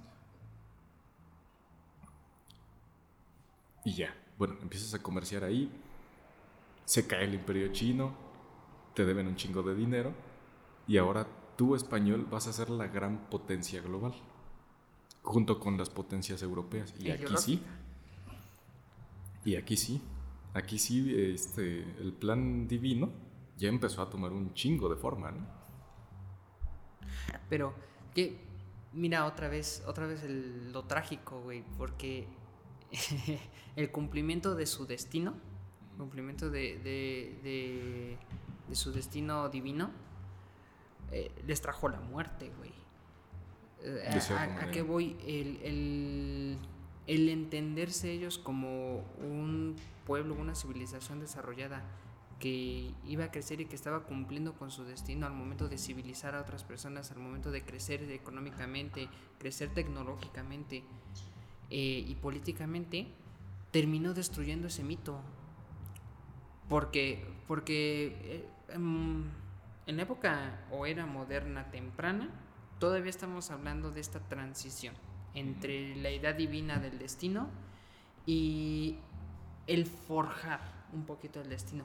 Pero cuando entramos de lleno a, la época moderna, ya con, ya con estas máquinas que habíamos hecho, ya con esta idea del hombre poderoso que se sirve de aquello que lo rodea, porque pues eso eh, eh, entra ahí en los valores, gracias a, gracias a pues a la Revolución Francesa, a, a las independencias, las diferentes independencias que hubo aquí en América, importante la de Estados Unidos. Eh, cu- cuando, cuando empiezan y, y terminan estas ideologías, o sea, cuando, cuando estos movimientos concluyen, el humano se encuentra en esta idea de a huevo yo forjo mi destino. Devenido de, la de las independencias, güey, porque, o sea, piénsalo bien. eh, primero estamos en Francia, sucede su revolución, sucede la revolución francesa, esta búsqueda en la que estas personas dicen, yo eh, quiero derrocar a la burguesía, perdón, a la burguesía, no, sí, más bien al imperio. Al, viejo régimen. Al viejo régimen y quiero de ahí yo poder forjar, la idea de forjar, forjar un nuevo sistema, ¿no? Entonces yo me voy a apropiar de mi destino, voy a usar a esta gente y vamos a nosotros entonces a hacer otra cosa diferente a la, que nosotros estamos incluidos, ¿no?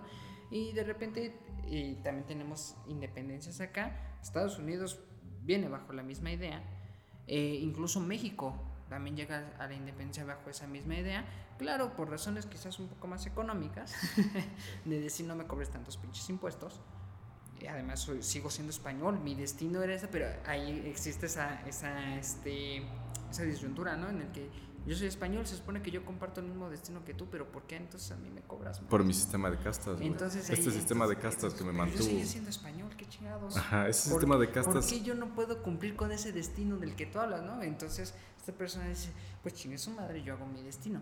Y, y entonces es, yo gobierno mi propio país, yo, yo hago mi propio imperio, porque México termina en otro imperio, pero el propio. Es que, mira, nos saltamos otra cosa que quería mencionar con respecto del imperio español.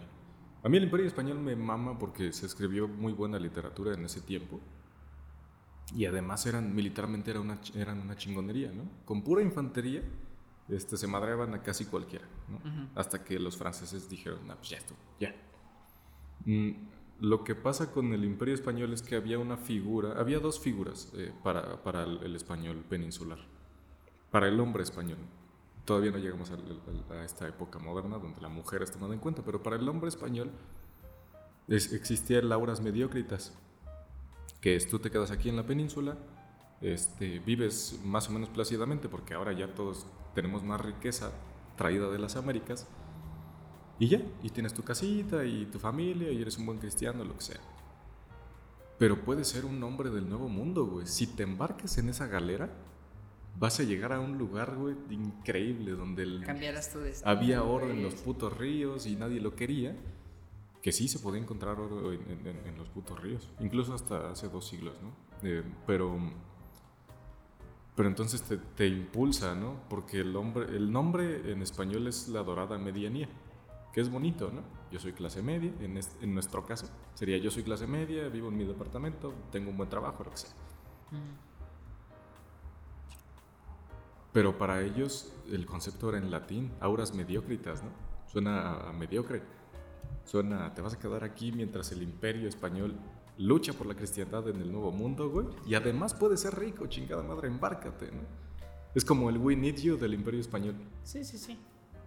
Es, tiene, es, es el tío Sam apuntándote con el dedo, güey, pero, español. Pero vuelve a ser esta parte, güey. O sea, sigue siendo esta idea ya moderna del destino, de, del, Bueno, que es un destino temprano, ¿no? En, en, en auras de que la modernidad apenas iba entrando. entonces dices, empieza a haber atisbos de que el hombre puede forjar su destino. En este caso ya es bajo una decisión, porque ahí sí. España en esta, en esta economía que tenía en este momento histórico en el que se puede dar el chance de elegir. Y de escribir un chingo de historias. Les permite, les permite a esta gente, ¿no? Decidir. Te vas para allá y allá puedes hacer riquezas, allá puedes hacer muchas cosas o te quedas aquí. Y también es válido, pero pues si te quedas aquí, aquí te quedaste y se acabó, ¿no? Entonces ya existe la opción, güey. Y, y, esta primera opción hace que, hace que el destino el entendimiento de, lo que es tu destino empieza a caer en tus manos, en que tú lo puedes labrar. Pero, pero ahora es real, o sea, ahora ya no es, ya no es del yo hago cumplir mi destino, que es lo que habíamos dicho, como que va evolucionando. Ajá, ya estaba escrito, yo lo tengo que seguir. Ya está escrito, yo quizás tengo que hacer algo para llegar a eso, pero realmente mi destino ya está escrito, eso me pertenece. No, ahora cuando existe esta opción, hay dos caminos, ¿no? y ahora es tú eliges, ahora tú dices, es una ilusión, sigue siendo una ilusión esta, esta idea del, yo, este, de yo puedo elegir y entonces si me quedo aquí, ramifico esta parte y si me voy, mm, ramificó esta otra. A menos que estés muy cabrón. Y aquí vamos a hilar este, la Revolución Francesa con eh, la conquista de, de mi país. ¿no? no pasaron simultáneamente, Ajá. pero fíjate los, los personajes que, que aparecen en las dos, porque en la conquista aparece Hernán Cortés, Hernán Cortés. Ajá. Los españoles tenían la isla de Cuba, no había un pedo, tenían a un regente ahí. Este, Hernán Cortés era, si acaso, un capataz. Y dijo, ah, chinga, pues yo no quiero palear mierda toda mi vida, ¿no? Agarró sus barcos, se fue con unos cuantos hombres y llegó a tierra continental. Cuando llega a tierra continental dicen, ni madres, güey. Yo les voy a dar a estos perros, eh, a sus hombres, algo para quedarse en esta tierra. Quemó sus barcos, güey conquistador, ¿no? Con su, con su madera, con la madera de los barcos, construyó la vera, la vera rica de la Veracruz. Bueno, ahí, ahí decíamos, ahí podríamos decir que este güey, o sea, Cortés, hace cumplir el destino del otro güey, ¿no? O sea, imagínate, los dejas sin opciones, ¿no? Y es, pues te quedas aquí, güey. Y, y si, tu, tu- si tu destino era ya, quizás no conquistar la tierra, ¿no? Pero sí volverla tuya, poderla labrar, poder, poder hacer, ya no tienes opción, güey. No, pues ya, es que además la- recompensa era buena, porque si tú me ayudas a construir Veracruz, entonces yo soy virrey y tú estás abajo de mí, güey. ¿Eso en qué te convierte? Sí, sí, sí. Pues en el, en, en el soldado del virrey, ¿no? Imagínate, güey, cuando, bueno, manda, este, Sí, de investiga. puesto, ¿no? Más Sí, pero, pero lo hizo él, güey. Él era como un hidalgo, era un, como un noble de segunda. Sí, sí, sí. Y de pronto es virrey por sus huevotes. Y entonces el imperio español te empieza a dar ayuda porque ahora tú eres el virrey aquí y tú piensas que tienes esa capacidad de gobernarlos. Bueno, pues vas. De pronto se encuentra con estos imperios y ve cómo, ve cómo, ¿Cómo operan? ve cómo operan. Y, y su figura de, de conquistador se mezcla con la figura de, de Quetzalcoatl. Porque el mito de Quetzalcoatl te decía, él nació en, en, en Tolan, pasó por Copán y se fue por el, por el oriente. Entonces va a regresar por el oriente como un dios barbado. El año en que llega Cortés a las costas mexicanas, bueno, de lo que hoy es México, es el año de Quetzalcoatl. Es la coincidencia más grande de la puta ¿no? historia. Casualidad. Pura casualidad, pero los mitos de los mexicas ahora juegan en su contra porque este güey no es Dios. Este güey es un conquistador. Él sabe que es un conquistador. Déjalos creer que eres Dios un rato. Por la tecnología de los españoles conquistan esta parte del mundo y se generan todos los cambios que, que ya habíamos dicho. Y por ahí el imperio español anda más o menos mm, hasta que llega Napoleón. Ah, Y, y otra vez, vamos a ver la figura de Napoleón, güey. Napoleón es un, es un general de artillería en la Revolución Francesa. Pero es el general más chingón de todo el mundo. Cuando Francia eh, decapita a sus reyes, dicen, ah, ya no tienes con qué negociar, culero. Y las potencias europeas se le vuelcan a Francia, güey. Y Napoleón dice, tranqui, no hay, no hay un pedo, güey. Yo me río. Y entonces Napoleón de ser un general pasa a ser emperador. Qué se pedo, chinga- ¿no? Se chinga casi toda Europa. Casi toda Europa. Casi toda. De ahí el odio al inglés, ¿no? Y es que esas dos figuras ya escalaron en, en la escalera social de una manera increíble, güey. Como de ser capataz o, o de ser general pasaste a ser emperador y virrey. Pero fue a través de qué?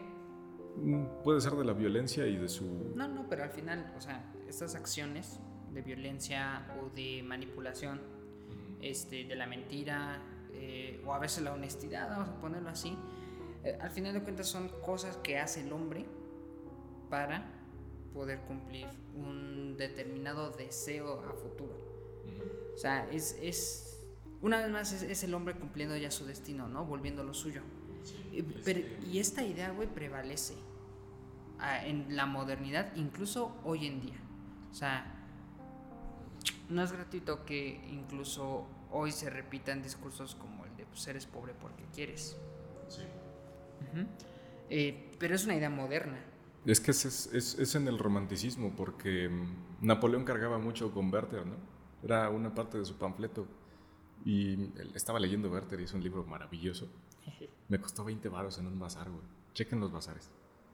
20 varos por. Libros Y Fausto, güey. Libros de 10 fisi- Uh, Fausto. Los dos en una edición bien bonita, güey, con pasta dura y todo. 20 varos. Bueno, tú lees Werther, güey, y Werther es un güey bohemio, es un güey romántico que dice, me arde esta cosa en el pecho, pero entonces no puedo, güey. Se encuentra una, una morra que, que le gusta, güey, y dice, pues ni madres. Yo soy un noble, sí, pero a mí me gusta esta morra. Esta morra está comprometida, pero a mí vale madre. A mí me... a yo y mi corazón vamos a pelear por este pedo. Y es cuando empiezan a importar lo que quiera el hombre. En el romanticismo se exaltan todos estos sentimientos que son meramente humanos y dicen, bueno, me vale madre que su padre la, ya la haya casado, güey. Yo voy a ir porque mi corazón me lo dice. Porque es lo que necesito. Pues es el hombre cumpliendo su, cumpliendo su propio destino, pero es un destino que ya no, ya no está dictado por la divinidad, ¿no? Ya no está dictado por el universo. es No, ahora el hombre quiere cosas. Y, bueno, además esta idea del hombre poderoso, de, un hombre que puede hacer lo que tiene que hacer cumplir aquello que quiere, a través del esfuerzo, a través de las herramientas que tenga, ah, solo podía pasar con el desarrollo tecnológico de la modernidad.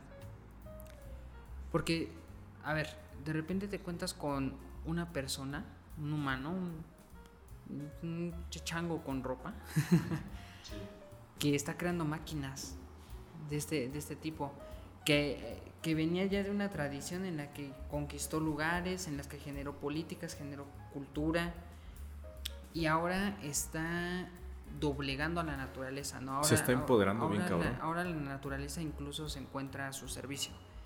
Y de repente llega a otro punto, ¿no? Ahora el humano también está al servicio de este propio hombre, o sea, el hombre usando hombres. Sí, para su voluntad. Porque Entonces- ya la voluntad importa. Entonces, todo este, todo este empoderamiento que adquiere la figura humana, que adquiere el hombre a través de la modernidad, lo hace creer que puede efectivamente forjar todo su destino. Pero e- es, es un arma de doble filo, güey, porque por un lado, sí, a ver, esta, esta, yo como hombre, que tengo eh, la, la creatividad, que es un valor muy importante para la modernidad, la, la, el- como este poder de creación, a eso me refiero con creatividad, eh, tengo la creatividad, tengo la técnica, tengo herramientas que yo mismo he forjado, tengo la ciencia que también me está diciendo y me ayuda a predecir incluso el futuro, ¿no? Porque, eh, digo, para nosotros es muy normal que, ah, pues si hago unos cálculos de este tipo, yo sé que va a pasar esto. Pero, pero te topas con los primeros desarrollos de la ciencia y dices, ah, qué cabrón, ¿no? Ahora, ahora puedo, puedo incluso, pare- parece ser que puedo ver el futuro, puedo adelantarme a las cosas a través de simples abstracciones que yo he hecho de la realidad. Entonces, todo, todo este empoderamiento que, que obtiene el ser humano a través de la técnica, muy representada en la modernidad, lo hace partícipe de su destino y hace que entonces ahora coja al destino y diga, yo hago lo que yo quiero. Y si yo me esfuerzo lo suficiente en hacer esto, y si yo tengo la, la tecnología suficiente, si yo tengo el, el objetivo y, me hago de aquello que necesito para cumplir mi destino, lo puedo efectivamente lograr. Puedo yo forjar mi destino. Y ese es un punto bien importante para después saber por qué retrocedimos. Porque hablamos al principio de que dimos un palancazo para atrás. El palancazo lo dimos en el posmodernismo. Pero primero hay que hablar un poco de la modernidad. Ya esta modernidad tardía, esta modernidad después de la revolución industrial. Ok. A ver. Mm, ok, en la modernidad, ahora las voluntades importan. Y el mundo no es pequeño, güey, pero el mundo se va haciendo pequeño por tus infraestructuras y por tus nuevas eh, capacidades productivas, güey. Y de movilidad, de poderte transportar alrededor del mundo. Ok, yo, yo, yo me quiero centrar en una parte también y regresar un poco a las 13 colonias. Las 13 colonias se me hacen una cosa bien loca. Mm, De los movimientos revolucionarios e independentistas de América, Es de los más importantes. sí, es que nadie quería independizarse realmente, pero se terminaron independizando.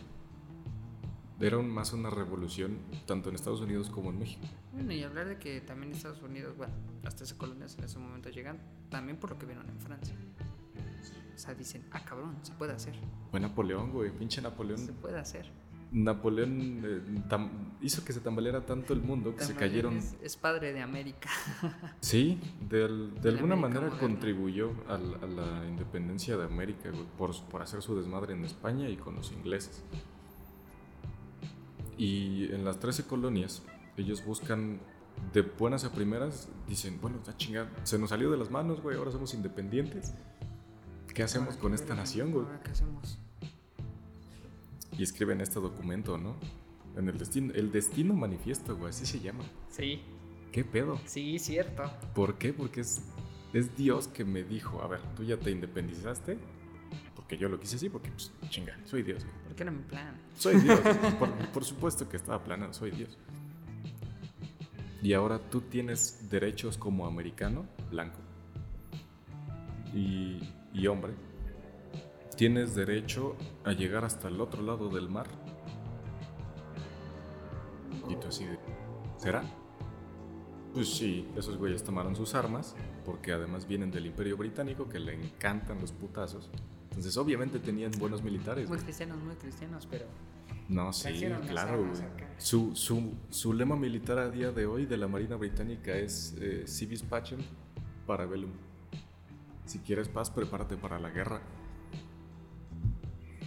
Y entonces arman primero bien a la Marina para defenderse en el, en el Atlántico y empiezan a empujar hacia el otro lado, güey. Pero fíjate cómo el destino de una nación ya se forjó sí.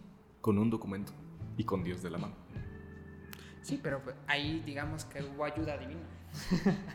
ahí hubo manita de Dios, ¿no? Que, que ya había predispuesto las cosas. Cuando tú llegas a este pedo en el que... Ah, porque, o- ojo, ¿no? O sea, el desarrollo tecnológico en la época industrial de la modernidad, pues a ver si es importante. Pero el, el- el desarrollo tecnológico, pero el desarrollo económico, puta. O sea, ese es, el, ese es el momento en que el dinero empieza a hablar y empieza a hacer girar el mundo. Porque el dinero ya financia tus revoluciones y el dinero compra tus armas y tu pólvora. Porque, porque ya estamos en un... Ahora, ahora sí estamos entendiendo al mundo a través de la economía. Es que los Estados Unidos es raro porque los Estados Unidos y Canadá están unidos por la Hudson Bay, la bahía Hudson. Ajá. La compañía de la Hudson Bay dominaba ese territorio. El Imperio Británico casi no tenía presencia ahí. Los que pagaban los militares eran la Hudson Bay. Y, y a través de la Hudson Bay puedes mover un montón de barcos porque es una bahía, güey. Tienes muchos ríos Como- para como mover un- mercancías. Como un preludio a lo que ahorita, a lo que ahorita es, ¿no? Una empresa. Los estadounidenses nacieron del comercio y la guerra. Sí, sí, sí, sí. Y por sus condiciones geográficas, güey. Se Sí, sostienen de, de eso. Son fieles a sus Unidos- raíces. Estados Unidos sin, sin la economía de lo militar, sin la economía bélica,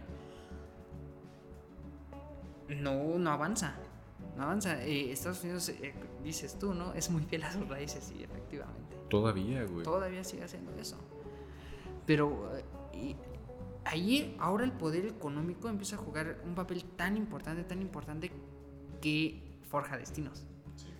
O sea, ya, eh, si bien en un principio era la creativity, el, eh, este poder de creación, este poder de la imaginación, este poder este, humano que yo tengo, ahora tiene que estar financiado, porque si no, no sirve de nada. Sí, güey. O sea, sí puede ser el güey más inteligente del mundo, sí puede ser el güey más creativo, puedes tener toda la técnica que quieras, pero si no hay un dinero, si no hay un algo que permita explotar estas habilidades, pues se va a quedar en eso, se va a quedar en, eh, en mera, en mera... Y a, a ver, o sea, eso no significa que antes no fuera así, ¿no? Este, porque hay que entender que esta evolución que nosotros estamos viendo a través de, del- del destino y, y de otras cosas, porque luego nos salimos del tema, pero pues, está Ah, interesante. Tiene que ver, todo se hila, ¿no? Me gusta decir que soy materialista histórico. Todo se va hilando Finalmente, con su historia. este, siempre estaban palmados, ¿no? O sea, eh, Así como ahorita estamos diciendo que el poder económico de cierta forma eh, permitía a estas personas cumplir con un X destino que, quisiera hacer, eso viene pues desde, desde el el suelo, ¿no? O sea, desde las primeras intenciones del destino, lo que hablamos nosotros de karma y así, el, el dinero, que en ese entonces quizás no era dinero, sino era algún otro valor que Eran sus recursos. Que permitía los recursos. es que el dinero es el, es el, es el, es el último la recurso. Última, la, última forma nosotros de representar algo, ¿no? Pero, eh, o sea, habría que entender que también el hecho de que existiera madera en, en, tu, en tu zona te permitía a ti hacer una casita de, de, madera y cumplir con el destino de vivir en una casita de madera, ¿no? O sea, eso siempre existía. pero nosotros estamos viendo la evolución a través de cómo es la narrativa que, nos, que, que está presentando la humanidad a través de qué? A través de su literatura, a través de su cine, a través de sus movimientos sociales, su música, a través de la cultura en general. A través de la cultura es un reflejo de lo que nosotros podemos ver, que eso probablemente lo podríamos ver en otro podcast al hablar de la cultura. Sí, de la civilización también. Es una cosa muy Pero este, eh, la cultura como reflejo de las ideologías y centrándose específicamente en el destino nos da como resultado que en la época moderna sea eso, o sea que el dinero ya funciona como un agente que permite que el hombre eh, llegue a un determinado destino que puede no querer. Y cuando, cuando vemos esto, pues eh, era obvio que entráramos en guerra. Era obvia la Primera Guerra Mundial, o sea, estás, estás con este aparato del hombre poderoso que quiere cumplir su destino a huevo, ¿no? O sea, ya, ya no está supeditado por la naturaleza, ya no está supeditado por eh, la divinidad. No, ahora eres tú hombre que hace las cosas. Y si te quieres ganar el pan, tienes que chingarle. Entonces esta gente duro, sí. tuvo que chingarle. Es que, ¿Cuál es la consecuencia de esa? La guerra. El sueño americano existe desde hace mucho, ¿no? Y es una gran manera de hilar este, la alta edad moderna con el siglo XX y, y los, los nacionalismos y la Primera Guerra Mundial porque los Estados Unidos tienen que crearse como una nación-estado ahora. Ya no son parte de un imperio. Estas 13 colonias no van a poder por sí solas, güey, contra el imperio británico. Se unen. nace la idea de hacerlo república. Ajá, crean la marina de los Estados Unidos y entonces sí te empiezas a expandir. Mm, pero los Estados Unidos es un gran ejemplo porque de, de la narrativa del destino manifiesto y del y del sueño americano, crean el nuevo sueño americano, güey, que es América es una gran tierra de oportunidades, güey. Pero ¿qué crees? América llega este, del río Bravo para arriba. Allá abajo que se manejen como quieran, ¿no? Este, pero aquí América es esto. Y es, es tierra de oportunidades, güey. Los hombres pueden venir a forjar su destino a través de esta gran nación, porque esta gran nación lo tiene todo. Sí tendría recursos, tenía el poder económico, tenía el poder político. Ajá, y ah, un poco antes del siglo XX eh, empiezan a nacer estos nacionalismos. Eh, hubo imperios que cayeron eh, y luego estos pequeños fragmentos de los imperios se volvieron a juntar, pero ahora en otras figuras. Y es cuando se unifica Alemania e Italia. Alemania e Italia son, son aliados en la Primera Guerra Mundial porque los dos se unificaron casi a la par y con figuras similares. Los dos se unificaron por la guerra y tuvieron que pelear después contra estados este, extranjeros, extranjeros, entre comillas, siguen siendo Europa. Sí. Pero al final se unifican y es ahora el pueblo alemán, ¿no? porque ahora somos alemanes. Ya no somos prusianos y, sajones, no, ahora somos alemanes, Tenemos que unir a estas personas bajo un propósito. ¿Qué vamos a hacer? Bueno, pues una gran nación o un gran imperio alemán. De hecho, de ahí, de ahí este, es curioso porque, bueno, cuando hablamos de Alemania casi siempre hablamos de nazis, a huevo entra el fascismo, a huevo entra este, esta idea de nazismo y cómo, cómo surge como una respuesta para los alemanes para volverse grandes otra vez, ¿no? Make Alemania Great Again. sí. No sé por qué me suena tan, tan parecido a otro, a otro eslogan, ¿no? Porque Pero- son los nacionalismos, güey. Pero, o sea, Alemania entra esto, pero no era su única opción, güey. O sea, el, el nazismo entra bien fuerte con, con el partido, el Internacional Socialista, pero nadie habla del comunismo alemán, güey. Vamos a, vamos a... Hay que pararnos un poco en la Primera Guerra Mundial porque creo que es donde la, la, la historia se rompe bien feo. Pues es que mira, eh, antes, antes de la guerra mundial, antes de la primera guerra mundial, ya teníamos también la idea del comunismo. Ya, ya existía, ya existía eh, escrito. Sí, de mi perro Marx. Y teníamos, y teníamos también este estudiado el capitalismo. Y es lo que parecía que se estaba eh, pues proliferando gracias a que Inglaterra lo adopta fácilmente y como Inglaterra eh, tiene el poder industrial, pues entonces hay que hacerle caso a papi, ¿no? Y es así como el capitalismo se empieza a pensar como eh, el verdadero sistema económico que tiene que regir, ¿no? Pero, o sea, el comunismo ya existía. Y te presenta una idea de destino muy diferente. Cuando, cuando el capitalismo te está diciendo que eh, tu destino es juntar capital y a través de, este, de, este, de esta recolección de capital vas a lograr otras cosas. El comunismo habla más de, de- a grandes rasgos, ¿no? Habla más de el entendimiento del otro para generar la comunidad y así cumplir objetivos. Sí, no, pero el- es que el destino que te plantea el comunismo es el fin de la historia, güey. Te Pero- dice, únanse todos, güey. Tomen los medios de producción, los vamos a repartir tan chingonamente porque somos muy organizados, por supuesto, güey. Somos de izquierda, ¿no? ¿Cómo nos vamos a pelear entre nosotros? este. Y, y de pronto, mm, como vamos a repartir todo también, ya no va a haber conflictos, güey, y se va a acabar la historia. Y todos vamos a ser felices por siempre. Ese va a ser el destino de los obreros del mundo. Pues sí, pero, pero, o sea, a lo que, a lo que iba, en, en- ese sentido de, de como estas dos puestas de, de destino. Ahora imagínate, o sea, tienes estas dos propuestas. Tienes propuestas en la que, de hecho, el, cap- el capitalismo y el, y el comunismo o socialismo eh, empiezan a enfervecer tanto que dejan de ser una mera idea económica. Estamos muy de acuerdo en eso. Eh, ya cuando hablas tú de capitalismo, ya no estás hablando de simplemente eh, la colección de capital a través del sistema económico. Es, eh, ya representa muchísimas cosas. El comunismo de igual forma. Y para esa época ya existían esos ideales que representan determinados valores, determinados sistemas económicos, políticos, culturales, sobre todo culturales. Y, y la Primera Guerra Mundial determina mucho de los países hacia qué lado se van a se van a terminar este posicionando porque encuentran unos países encuentran en la guerra la envidia del hombre y hay otros que encuentran lo contrario que encuentran la unión del hombre Es que sí, hay, hay una película, ¿no? Que se llama... Es como... No me acuerdo cómo se llama, güey, pero es de una Navidad de una trinchera. Ajá. En la trinchera de un lado están escoceses y, bueno, eran británicos, güey, del Reino Unido.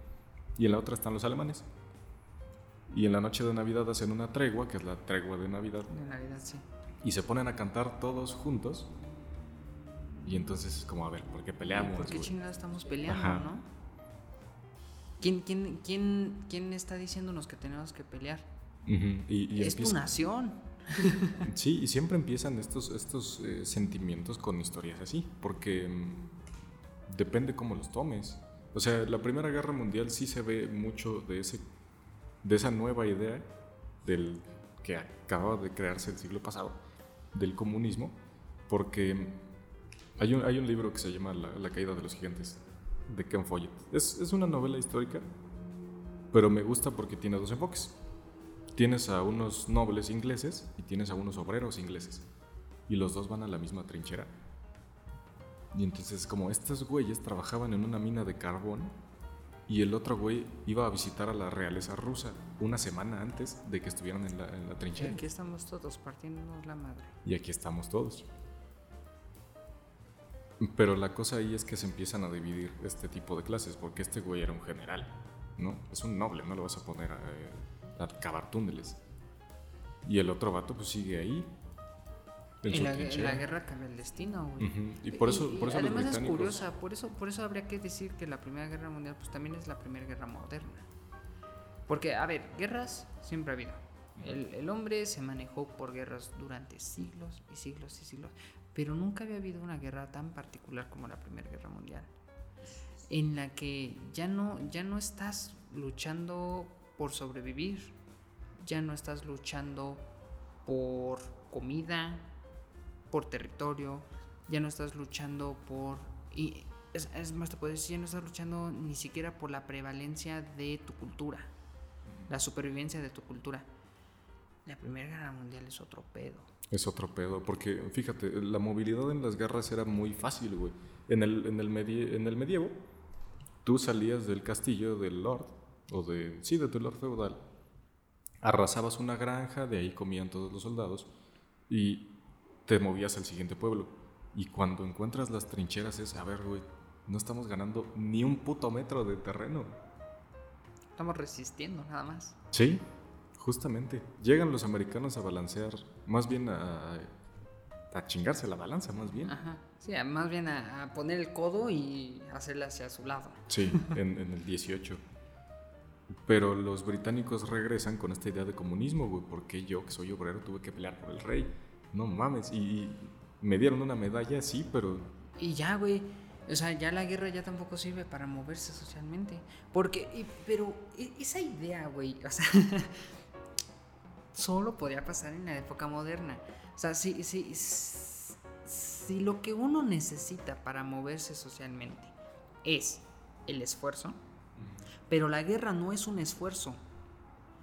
La guerra es una necesidad que tiene la nación es muy diferente este, este esfuerzo que tú haces, este trabajo que tú haces para ti mismo como individuo, para alimentar al individuo y para poder acceder a otras cosas, mientras que, en, que, eso es un querer, eso es un quiero, a cuando hay una guerra en la que se están enfrentando dos naciones y es un necesito.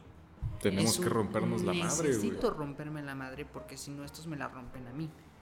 Necesito yo como nación armarme militarmente para hacer esto y otra cosa. Entonces la condecoración. Entonces el premio que logras a través de eso es el agradecimiento y el reconocimiento. Pero ¿por qué yo tendría que moverte socialmente porque fuiste a la guerra? Si eso era una necesidad, eso no fue un trabajo que tú hiciste para que para tú crecer como, como individuo, no es cierto. Estás, estás respondiendo a la necesidad que tiene tu comunidad, tu nación, ante un peligro acá. Y no existe, o sea, nosotros eh, hacemos servicio social, eh, hacemos servicio militar, el hombre. No nos van a premiar por eso. es mi deber, güey. Es, es mi deber. Y estoy cumpliendo la necesidad de mi nación de tener personas que puedan enlistarse en, en la militar cuando, cuando sea necesario. Pero eh, digo, o sea, en la modernidad ahorita se les da un incentivo económico y el militar puede crecer y, moverse socialmente, pero para ese entonces no, o sea, para ese entonces es como, es tu deber, ¿por qué? Pues porque eres alemán, es tu deber porque eres americano. Eres del pueblo alemán, tienes que ir a pelear, ¿sí? Por el Reich. Perdóname, pero ahorita partir la madre con otro güey no está en tus decisiones, ¿eh? eh naciste aquí y es tu obligación. Que yo sí yo sí me veo obligado, o sea, yo sí me veo obligado a, hacer mi servicio militar. Ojalá mi país funcionara mejor, ¿no? Que somos mexicanos, que quede claro. Ojalá funcionara mejor, güey. Pero sí tengo un deber con esta sociedad porque yo sí me entiendo como mexicano. Ok, sí. Entiendo que el sistema no es perfecto y nunca lo va a hacer. Ojalá funcionara mejor. Este, pero yo tengo que poner mi parte, ¿no? Para que este engranaje fluya. Cuando hablemos de cultura, Ahorita vamos a... se va a madrear eso. Es que. Pero es, que, es que los estoicos, chingada madre. en otro podcast.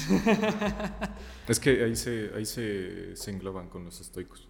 Pero. Es, eh, ahí entran otros pedos de, del entendimiento de, de, de ti como individuo y de la estructura social, ¿no? El engranaje social bajo el que tú estás manejándote.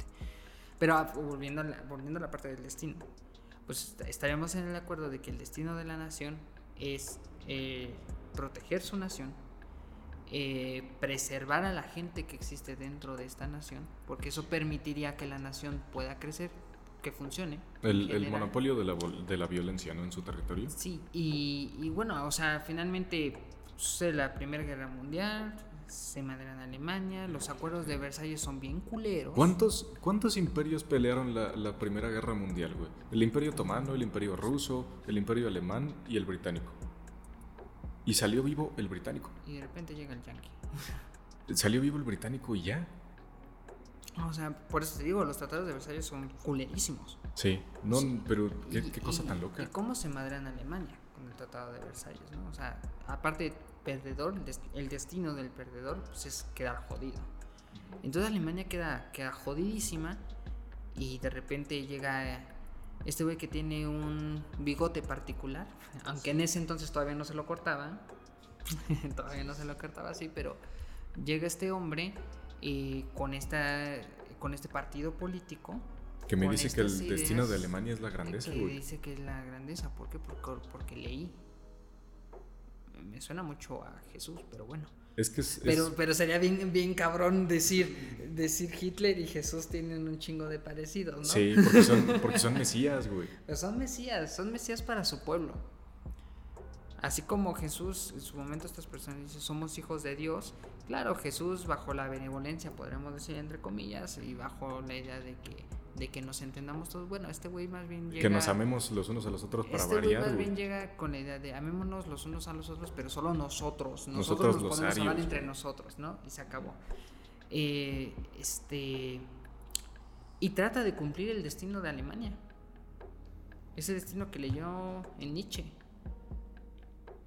Qué cosa tan loca. Su mala interpretación de muchas cosas, güey, porque. Mm, ah, qué cabrón.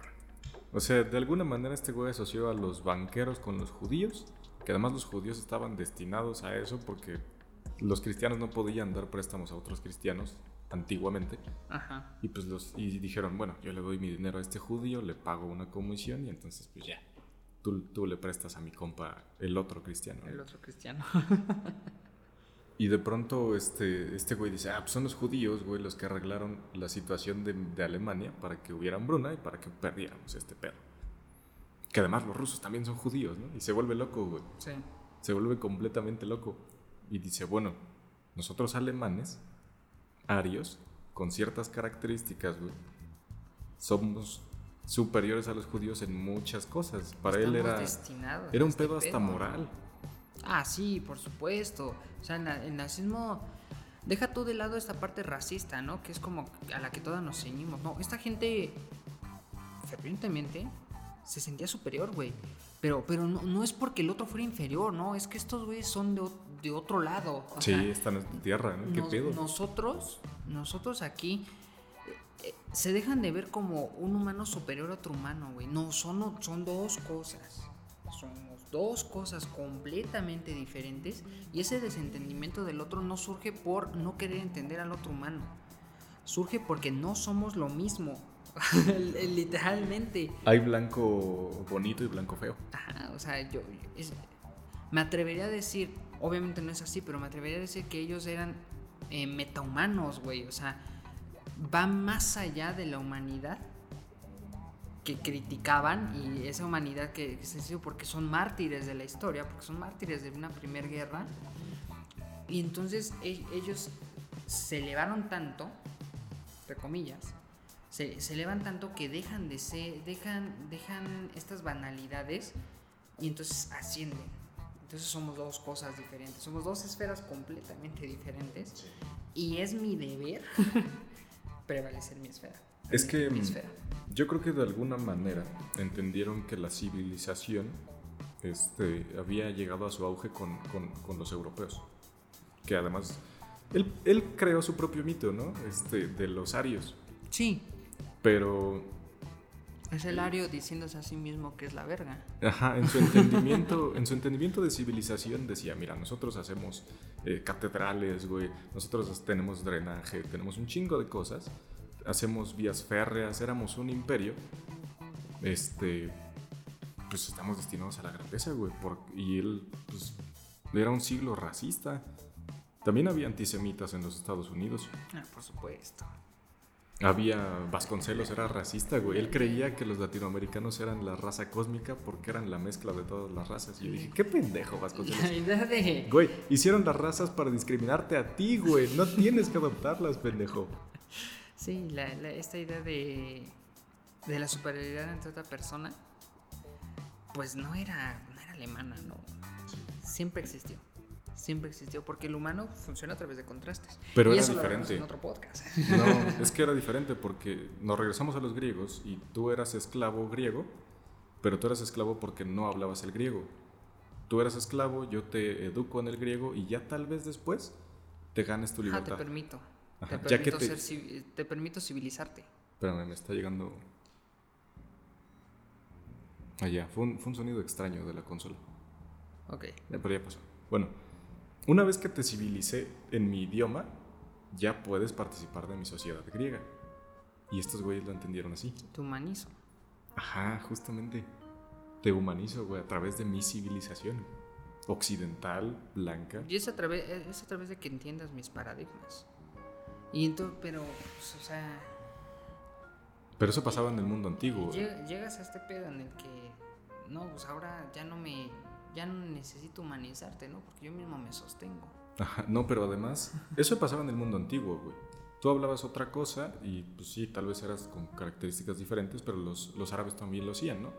Capturo a estos prisioneros, los vuelvo mamelucos, les, los adiestro en el Islam y ya después los sueltas. Ya los puedo integrar a la sociedad. Ajá, pero ahora con esta con este aspecto cientificista tú decías, "Ah, es que ya no somos iguales porque tú tienes un hoyo en el cráneo que no te hace igual a mí, porque tú tienes los ojos de este tamaño, porque tú tienes esta nariz que tiene este ángulo." Y entonces ya las diferencias ya no las puedes Y es ignorar. el entendimiento de un positivismo ahí medio, Muy ojete. medio ojete, sí. Y, bueno, terminemos. Modernidad. Ya casi van dos horas de podcast. Ya vamos a ir cerrando. ¿Y con qué tenemos que cerrar? Posmodernidad. Con la posmodernidad. ¿Y cómo, ¿Y cómo podemos hilar modernidad con posmodernidad? Segunda guerra. con la mundial. Segunda Guerra Mundial. ¿Qué pasa con, con esta Segunda Guerra Mundial que nos, nos vuelve a enseñar que ahora el, gran metarrelato que nosotros teníamos, que ahora era la ciencia, el positivismo, el empoderamiento humano, nos trae puras desgracias, ¿no? Nos trae la guerra, nos trajo muerte, nos Deja tú trajo la guerra, cabrón. odio. Piensa en el, el positivismo se basa, ¿no? Som- somos eh, humanos, tenemos ciencia, güey. A través de esta ciencia podemos mejorarlo absolutamente Podemos todo. Ya ganamos, güey. ya. Somos unos chingones y de pronto la ciencia te hace que caigan dos bombas nucleares en Japón. Sí. Y entonces la ciencia, Y híjole, entonces- no íbamos a, a mejorar. Entonces dices, ah, chinga. El destino del hombre moderno era el mejorar el mundo. O sea, incluso estas dos corrientes, comunismo y capitalismo, iban al mismo objetivo. Sí, industrializas mejorar y mejoras el el mundo. mundo. Ujú, Pero a Es- través de la es- industria y la tecnología. idea, a través de, del, del conocimiento científico, de, de los facts, de... O sea, deja tú ya el sentimiento, deja tú estas banalidades humanas. Ajá, porque eso es subjetivo. Las ciencias son objetivas, La, la objetividad es lo que va a hacer que la persona eh, y que la humanidad vaya a niveles jamás antes vistos, ¿no? Cosa que me aterra que aún piensen muchas Sí, personas. Elon Musk, ¿no? Pero. pero bueno, ¿no? Entonces, ese era el destino de la humanidad. ¿Habíamos ganado? ¿Ya? Ya habíamos ganado, güey. Ya no nos moríamos por una enfermedad. En la Primera Guerra Mundial, de pronto, después hubo este. Ah, chingada, se me fue. La. Iba a decir glicerina, ¿no? La. Se me fue el pedo. Para desinfectar, güey. ¿Cómo? qué? Ah, los antibióticos. Mm, No solo los antibióticos, ¿La la penicilina? penicilina. Ah, ok. se me fue el pedo. Y no solo existía la penicilina, había motores que te movían de un lado a otro de manera increíblemente rápida. Ya volábamos. De pronto el, el- el otro lado del mundo estaba un barco, güey, o en- bueno, no un viaje en avión porque todavía no se desarrollaron Todavía no bien. era tan comercial, pero. Joder, ya volábamos. Ya volabas, güey. Ya volábamos. Ya volábamos, podíamos movernos entre continentes. El mundo de repente se había hecho muy chico. Eh, la, la comunicación entre las personas era bastante rápida. Sí, le habíamos ganado a la naturaleza, güey. La naturaleza ya no, ya no nos limitaba. Te encontrabas con mar, podías cruzarlo. Este, necesitabas moverte en aire, podías volar. O sea, habíamos llegado a un punto en el que la humanidad había encontrado su destino. Una vez más era la grandeza. Y esa grandeza te escope en la cara, mata a chingos de personas en Japón, te destruye una base en Estados Unidos y genera un bloque, eh, dos bloques enormes, ¿no? En, en, el planeta. ¿Dónde quedó el avance? ¿Dónde quedó el, la idea de este, del crecimiento humano? Se fue a la basura. Peleó la Segunda Guerra Mundial y se murió, güey. Y, y se murió el mundo. Pues no el mundo, pero cuando nos sentíamos vencedores y, y que dominábamos el universo, güey, dominábamos cosas tan pequeñas como un átomo y nos explotó en la cara. Se muere el mundo, güey. Y se muere las narrativas.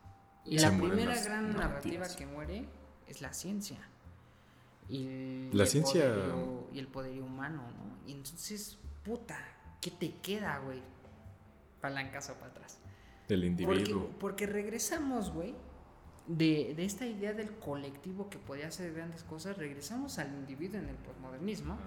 Y pero, pero es un modernismo este, con cafeína. O sea, eh, eh, más bien el posmodernismo es, es, este retroceso con cafeína. Es que es la cruda después de la modernidad. A, agarras, estás en una sociedad deprimida por, por la guerra, una sociedad que dice, estoy cansada del hombre. No, pero eh, económicamente y, estábamos eh, en chinga. Bueno, económicamente México, por ejemplo, se encontraba muy bien. Eh, Occ Occidente se encontraba bien pero el tratado de, de, no este no es de Versalles plan Marshall el, el, plan Marshall posiciona a Estados Unidos como el papá de Europa Ajá, eh, pero es, los financia, güey. ¿Cómo reconstruyes estas naciones? Ya no mandas a tus obreros, tú les das créditos y ya pagan ellos. Ellos pagan.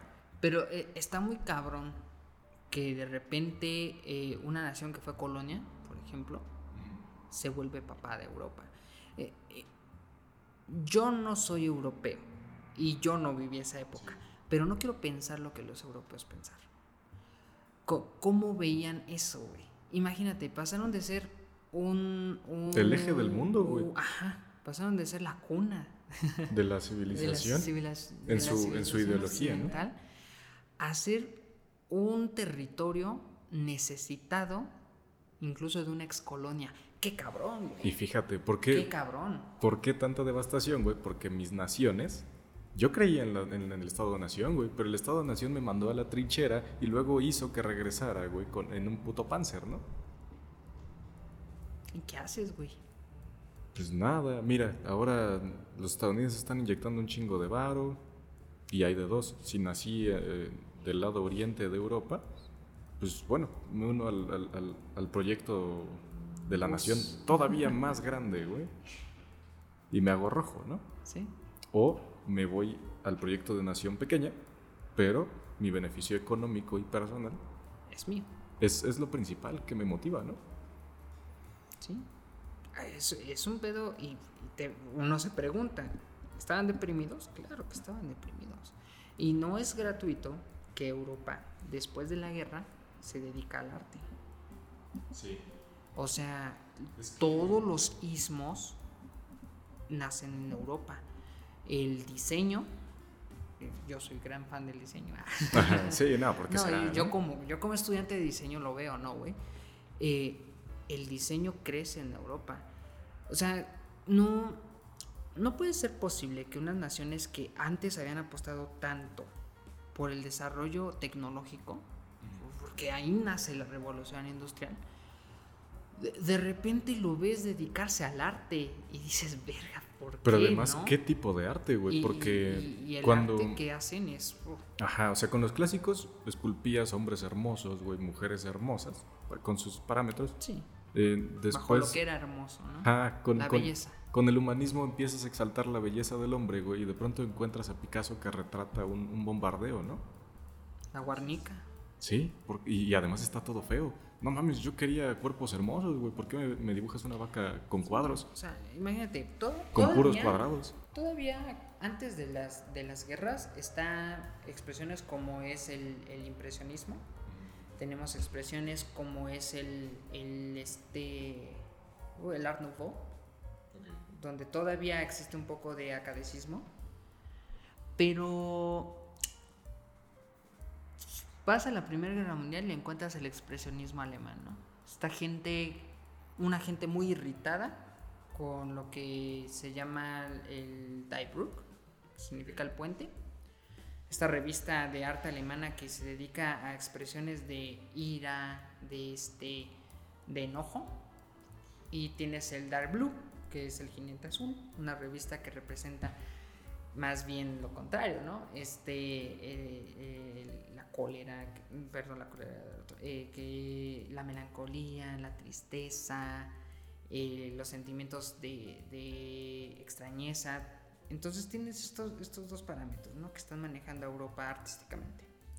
En, el periodo entre la Primera Guerra Mundial y el periodo entre guerras. Pero sucede la Segunda Guerra Mundial y todo se va a desmadre. O sea, surge el dadaísmo, el futurismo agarra mucha fuerza, el cubismo toma y destruye eh, los paradigmas culturales visuales que se tenían. Eh, y después, digo, ya muy adelantados llegas al arte pop, ¿no? Pero estas expresiones tan, tan, des- tan desreguladas, tan, tan fuera de, de Proporción. de proporciones, de colores, de precisamente del academicismo, deja, deja la academia de un lado y, y se vuelve su propia cosa. Es un grito desesperado del europeo encontrándose otra vez. Sí, no, pero es que, no, además yo y, pienso... Y de- tirando a la borda lo que antes era. Pienso de cierta manera que el arte en el siglo XX, o bueno, con el, con el comienzo de la propaganda, se empieza a prostituir de cierta manera. Ah, sí, las artes gráficas ahí juegan un papel súper importante. Y la comunicación, que es el siguiente podcast. O sea, usaste, usaste el arte, güey, que es una... que era lo más puro del humano. Es la exaltación de lo Para que es ser guerra, humano, güey. Qué No solo para la guerra, para odiar, ¿no? Ahora los judíos ya no son judíos, ya son ratas. Sí. Y por el lado del comunismo, ¿no? Ahora el socialista es un cerdo. El so- eh, diga el, el capitalista, el capitalista es un cerdo, el capitalista es una hidra, ¿no? Y, es, es un pedo muy fuerte. Y volviendo al destino, Regresando. al regresando un poquito a la parte del destino, pues entonces como dimos palancazo, pero es un palancazo cafeinado, es un palancazo en el que volvemos a darnos cuenta que estamos supeditados a cosas. Y es como empezamos el podcast, entendiendo que el humano tiene poder de decisión, sí. El humano puede hacer cosas para lograr su destino, sí.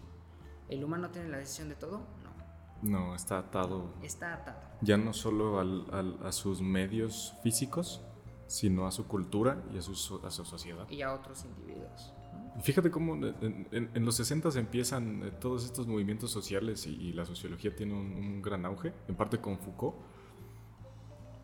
Y, y es cuando ahora todavía hay un poco de luz, güey, al final del túnel, porque ahora ya puedes entenderte a ti mismo como producto de una sociedad.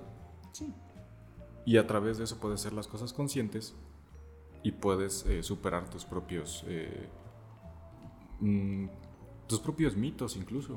Es que fue madrazo tras madrazo para el hombre, güey. O sea, primero nos dicen, no eres el centro del universo, ¿no? Luego nos dicen, no eres el, el centro de tu sociedad. Y después nos dicen, no eres ni siquiera el centro de ti mismo. Ni tu sociedad es el centro de sí misma, Ni- güey. O sea, tú, ni tú mismo te defines a ti mismo, güey. sí, con el mundo globalizado, güey. No, con, con el mundo globalizado, ya ni siquiera, si te hubieras atado a la nación, güey. Ni siquiera la nación se, se puede determinar por sí misma. La URSS tiene que comerciar sí o sí, güey. Lo hacen por debajo de la mesa por temas de propaganda, pero, lo hacen. pero siguen vendiendo cosas. Sí, entonces ya nada es el centro de sí mismo, ¿no? Ninguno es el eje de su propia cosa. Sí, Dios, Entonces, Dios murió enfermo en el siglo XX, güey. O antes, tal vez. Y ahora ya no tienes. Creo que ya no hay espacios sagrados. Al menos en, en México todavía hay iglesias, ¿no? sí. Pero. mm, ¿Qué tan sagradas son las iglesias? Ya, ya, no, ya no existe. Terminamos destruyendo tanto las narrativas que nos sostenían: la religión, la ciencia, la política, la economía. Esta- estas narrativas que nos estaban sos- sosteniendo y que nos decían, güey, eres civilizado. Se terminan destruyendo con la guerra mundial, la segunda guerra mundial. Entramos en, este, en esta época de. Por eso le llamamos depresión. Es, una- es, un- es la adolescencia de la sociedad. Sí, porque pensamos que lo sabíamos todo, güey. Y de pronto ve. Estamos, somos una madriz. sociedad adolescente. Quizás ya pasamos eh, la época infantil, pero nos encontramos en la adolescencia. Y, y entonces el destino ya se vuelve esto. O sea, se vuelve un, un algo que puedes hacer, que puedes tú forjar, pero que está supeditado a las cosas. Y entonces, No solo a las cosas, pues fíjate cómo lo describimos, ¿no? bueno, y a tus narraciones. O sea, lo, que, lo primero que alguien tendría que hacer es encontrar su sentido de vida, güey. Tú dices, ah, chinga, a través del individuo, pues sí, pero yo no puedo estar Pero separado de la sociedad. El individuo no puede estar separado de otro individuo. No hay un hombre que no venga de otro, decía Marco Aurelio, ¿no? No hay nada de lo que nosotros hemos dicho en todo este podcast que no venga de otra persona. Sí. Pues es, es historia en sí mismo. Eso es lo bonito de la historia. El, el humano no existe como un como un, un- un ser dentro de una burbuja que bajo sus decisiones y bajo lo que él haga hará que su burbuja vaya a un lado u otro. No, creo que nos damos nos damos cuenta que eh, existimos como individuos, nos percibimos como individuos, pero somos parte de un algo más grande. Pues te digo, palancazo, es, es- es retroceder. Sí, lo Nada hicimos todo mal, güey. Ahora venimos con la experiencia de qué pasa Cuando te, cuando te radicalizas. cuando. Ajá, exactamente, ¿no? Tú, ok, ahora que vimos qué chingados es el destino y todo eso, ahora cuando no hay un destino ni espiritual, ni hay un destino atado a la, a la nación-estado, ni a... tal vez ni a lo económico, porque ya ni siquiera puedes eh, moverte a través de lo económico, somos un chingo de personas, ¿no? Ya, ya estamos en un plano abstracto. Ya, ya nada nos mueve. Estamos. ¿Cómo, cómo, ¿Cómo le encuentras sentido a tu vida? Tú, tú, tú personalmente, güey, como individuo. A ver, yo lo que creo que sea mm, el destino de mi vida o, o el objetivo de mi vida. No, creo que el destino ya no hay, creo que lo matamos a putas. Mm, ¿Cómo le encuentras sentido a seguir viviendo, güey? Mi sentido. Yo creo, güey, o sea, es- pero eso ya es Sí, eso ya es subjetivo. Que la vida es epistemológica. La vida se explica en términos de la vida. Entonces, el, el objetivo de vivir es vivir en sí mismo. Esa es mi perspectiva, ¿no? O sea, yo no tengo que llegar a cumplir determinadas metas para haber vivido. ¿Me explico? Eh, eso no significa que yo sea un nihilista, ¿no? O que yo sea un güey sin objetivos en la vida. Por algo estoy haciendo esta madre, por algo estoy haciendo el podcast, ¿no? Porque es uno de mis objetivos, es algo que yo quiero hacer. Pero eh, en sí yo no vivo para un algo, para cumplir un propósito, para hacer un algo. Más bien, el propio camino de vivir es lo que quiero. La vida explicada dentro del término de la propia vida. Yo pienso que tuve suerte al encontrarme con la mala suerte de vivir en México, ¿no? Porque México, México presenta un chingo de problemas y eso me da a mí la oportunidad de tratar de mejorarlos, ¿no? Entonces, De este, conscientes de ellos. Sí, sí, y digo con mis posibilidades, tal vez este haya un cambio positivo para las cosas. Todavía soy muy optimista. A ver qué digo en 10 años. ¿eh? 10 años que volvamos a escuchar esto. En efecto. Porque ese es el propósito del podcast. Por si no lo dijimos, vamos a escuchar esta cosa, nos vamos a dar vergüenza a nosotros mismos, pero dentro de 10 años. Y, y a ver qué aprendimos. Espere- esperamos Esperamos haber aprendido. que no sea lo mismo, güey, que no pensemos lo mismo. O si pensamos lo mismo, que al menos sea más argumentado, que, que tengamos más, más bases para, para decir el por qué decimos estas cosas. Sí, y ahora que me aventé mi justificación, ya voy a decir este, lo, lo que pienso ¿no? del, del universo en sí mismo. este, ok, yo creo mm, que con... Me gusta ver al Diego, al Diego Rosarín, le voy a decir al Diego, como Diego Maradona. El Diegote. Eh, me gusta ver ese güey porque eh, creo que divulga bien esta idea de que el capitalismo lo tenemos que regular sí o sí. Creo que ahora nuestra batalla es contra el, el- No es nuestra batalla, ¿no? Pero tenemos que aprender a domar este pinche capitalismo voraz. Y ya estamos en el caballo, mínimo aprende a dirigirlo, ¿no? Sí, no, y además el caballo soy yo en parte, güey. Yo, si yo no participo del sistema, pues esa madre... Me puedo ir a vivir al bosque, ¿no? Pero esa es una solución, no creo. Entonces, eh, todavía me mantengo positivo ante esa idea de que podemos regularlo. Mm, el juego tiene ciertas reglas, y en el caso de mi país es una constitución. Entonces hay que jugar con las reglas del juego para, para domar esa madre.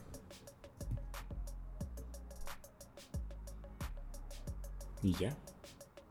Pero al final, este. Simplemente jugar. Pues es jugarlo, es vivirlo, güey. Es, es, es este. mm, Creo que la vida tiene valor en sí mismo también. Entonces, ¿vale la pena pelear por una cosa viva? Pues sí. Porque, chinga, porque yo quiero, güey. ¿Y hay destino? No creo.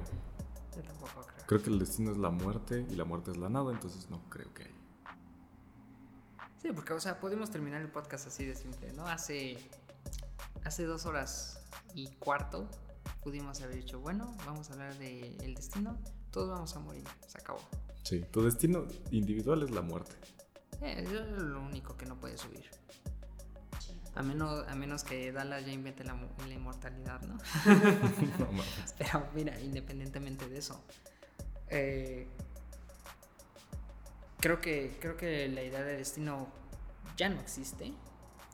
Hay muchas personas que siguen creyendo incluso en el karma, por ejemplo, que es de lo primero que, que- que hablamos. Este, Una vez más, eh, hablábamos de una evolución, digamos que histórica, a través de las representaciones culturales que nos pueden dar una idea de más o menos qué idea es la que se maneja, pero eso no quiere decir que no, que no funcionen siempre en un mismo plano, ¿no? O sea, el karma se pensaba antes, se piensa hoy y se pensó hace 100 años, hace 200, hace 300, ¿no? Siempre existen todas estas ideas convergiendo. Le pudimos dar continuidad de alguna manera. Pero siempre hay una que, que digamos, eh, resalta por las actividades culturales y por estas expresiones, o- o que podemos pretender que son las que resaltaban a través del estudio de la cultura. Ah, la dominante cultural, ¿no? Exactamente. Entonces, sí, para, para, que no, para no entender que una es peor que otra, ¿no? Sí. O que, o que una, una fue antes y se, y se chingó, o sea, nada más funcionó de aquí a acá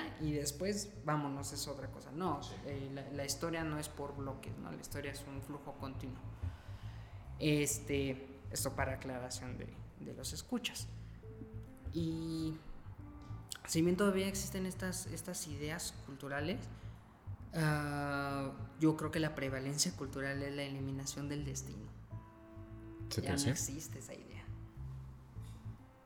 La prevalencia cultural. Y no creo que sea malo. No, no. Es que las cosas. Nosotros somos occidentales, ¿no? Tenemos gen cristiano. Y entonces pensamos que las cosas son buenas o son malas. Pero las cosas son, güey.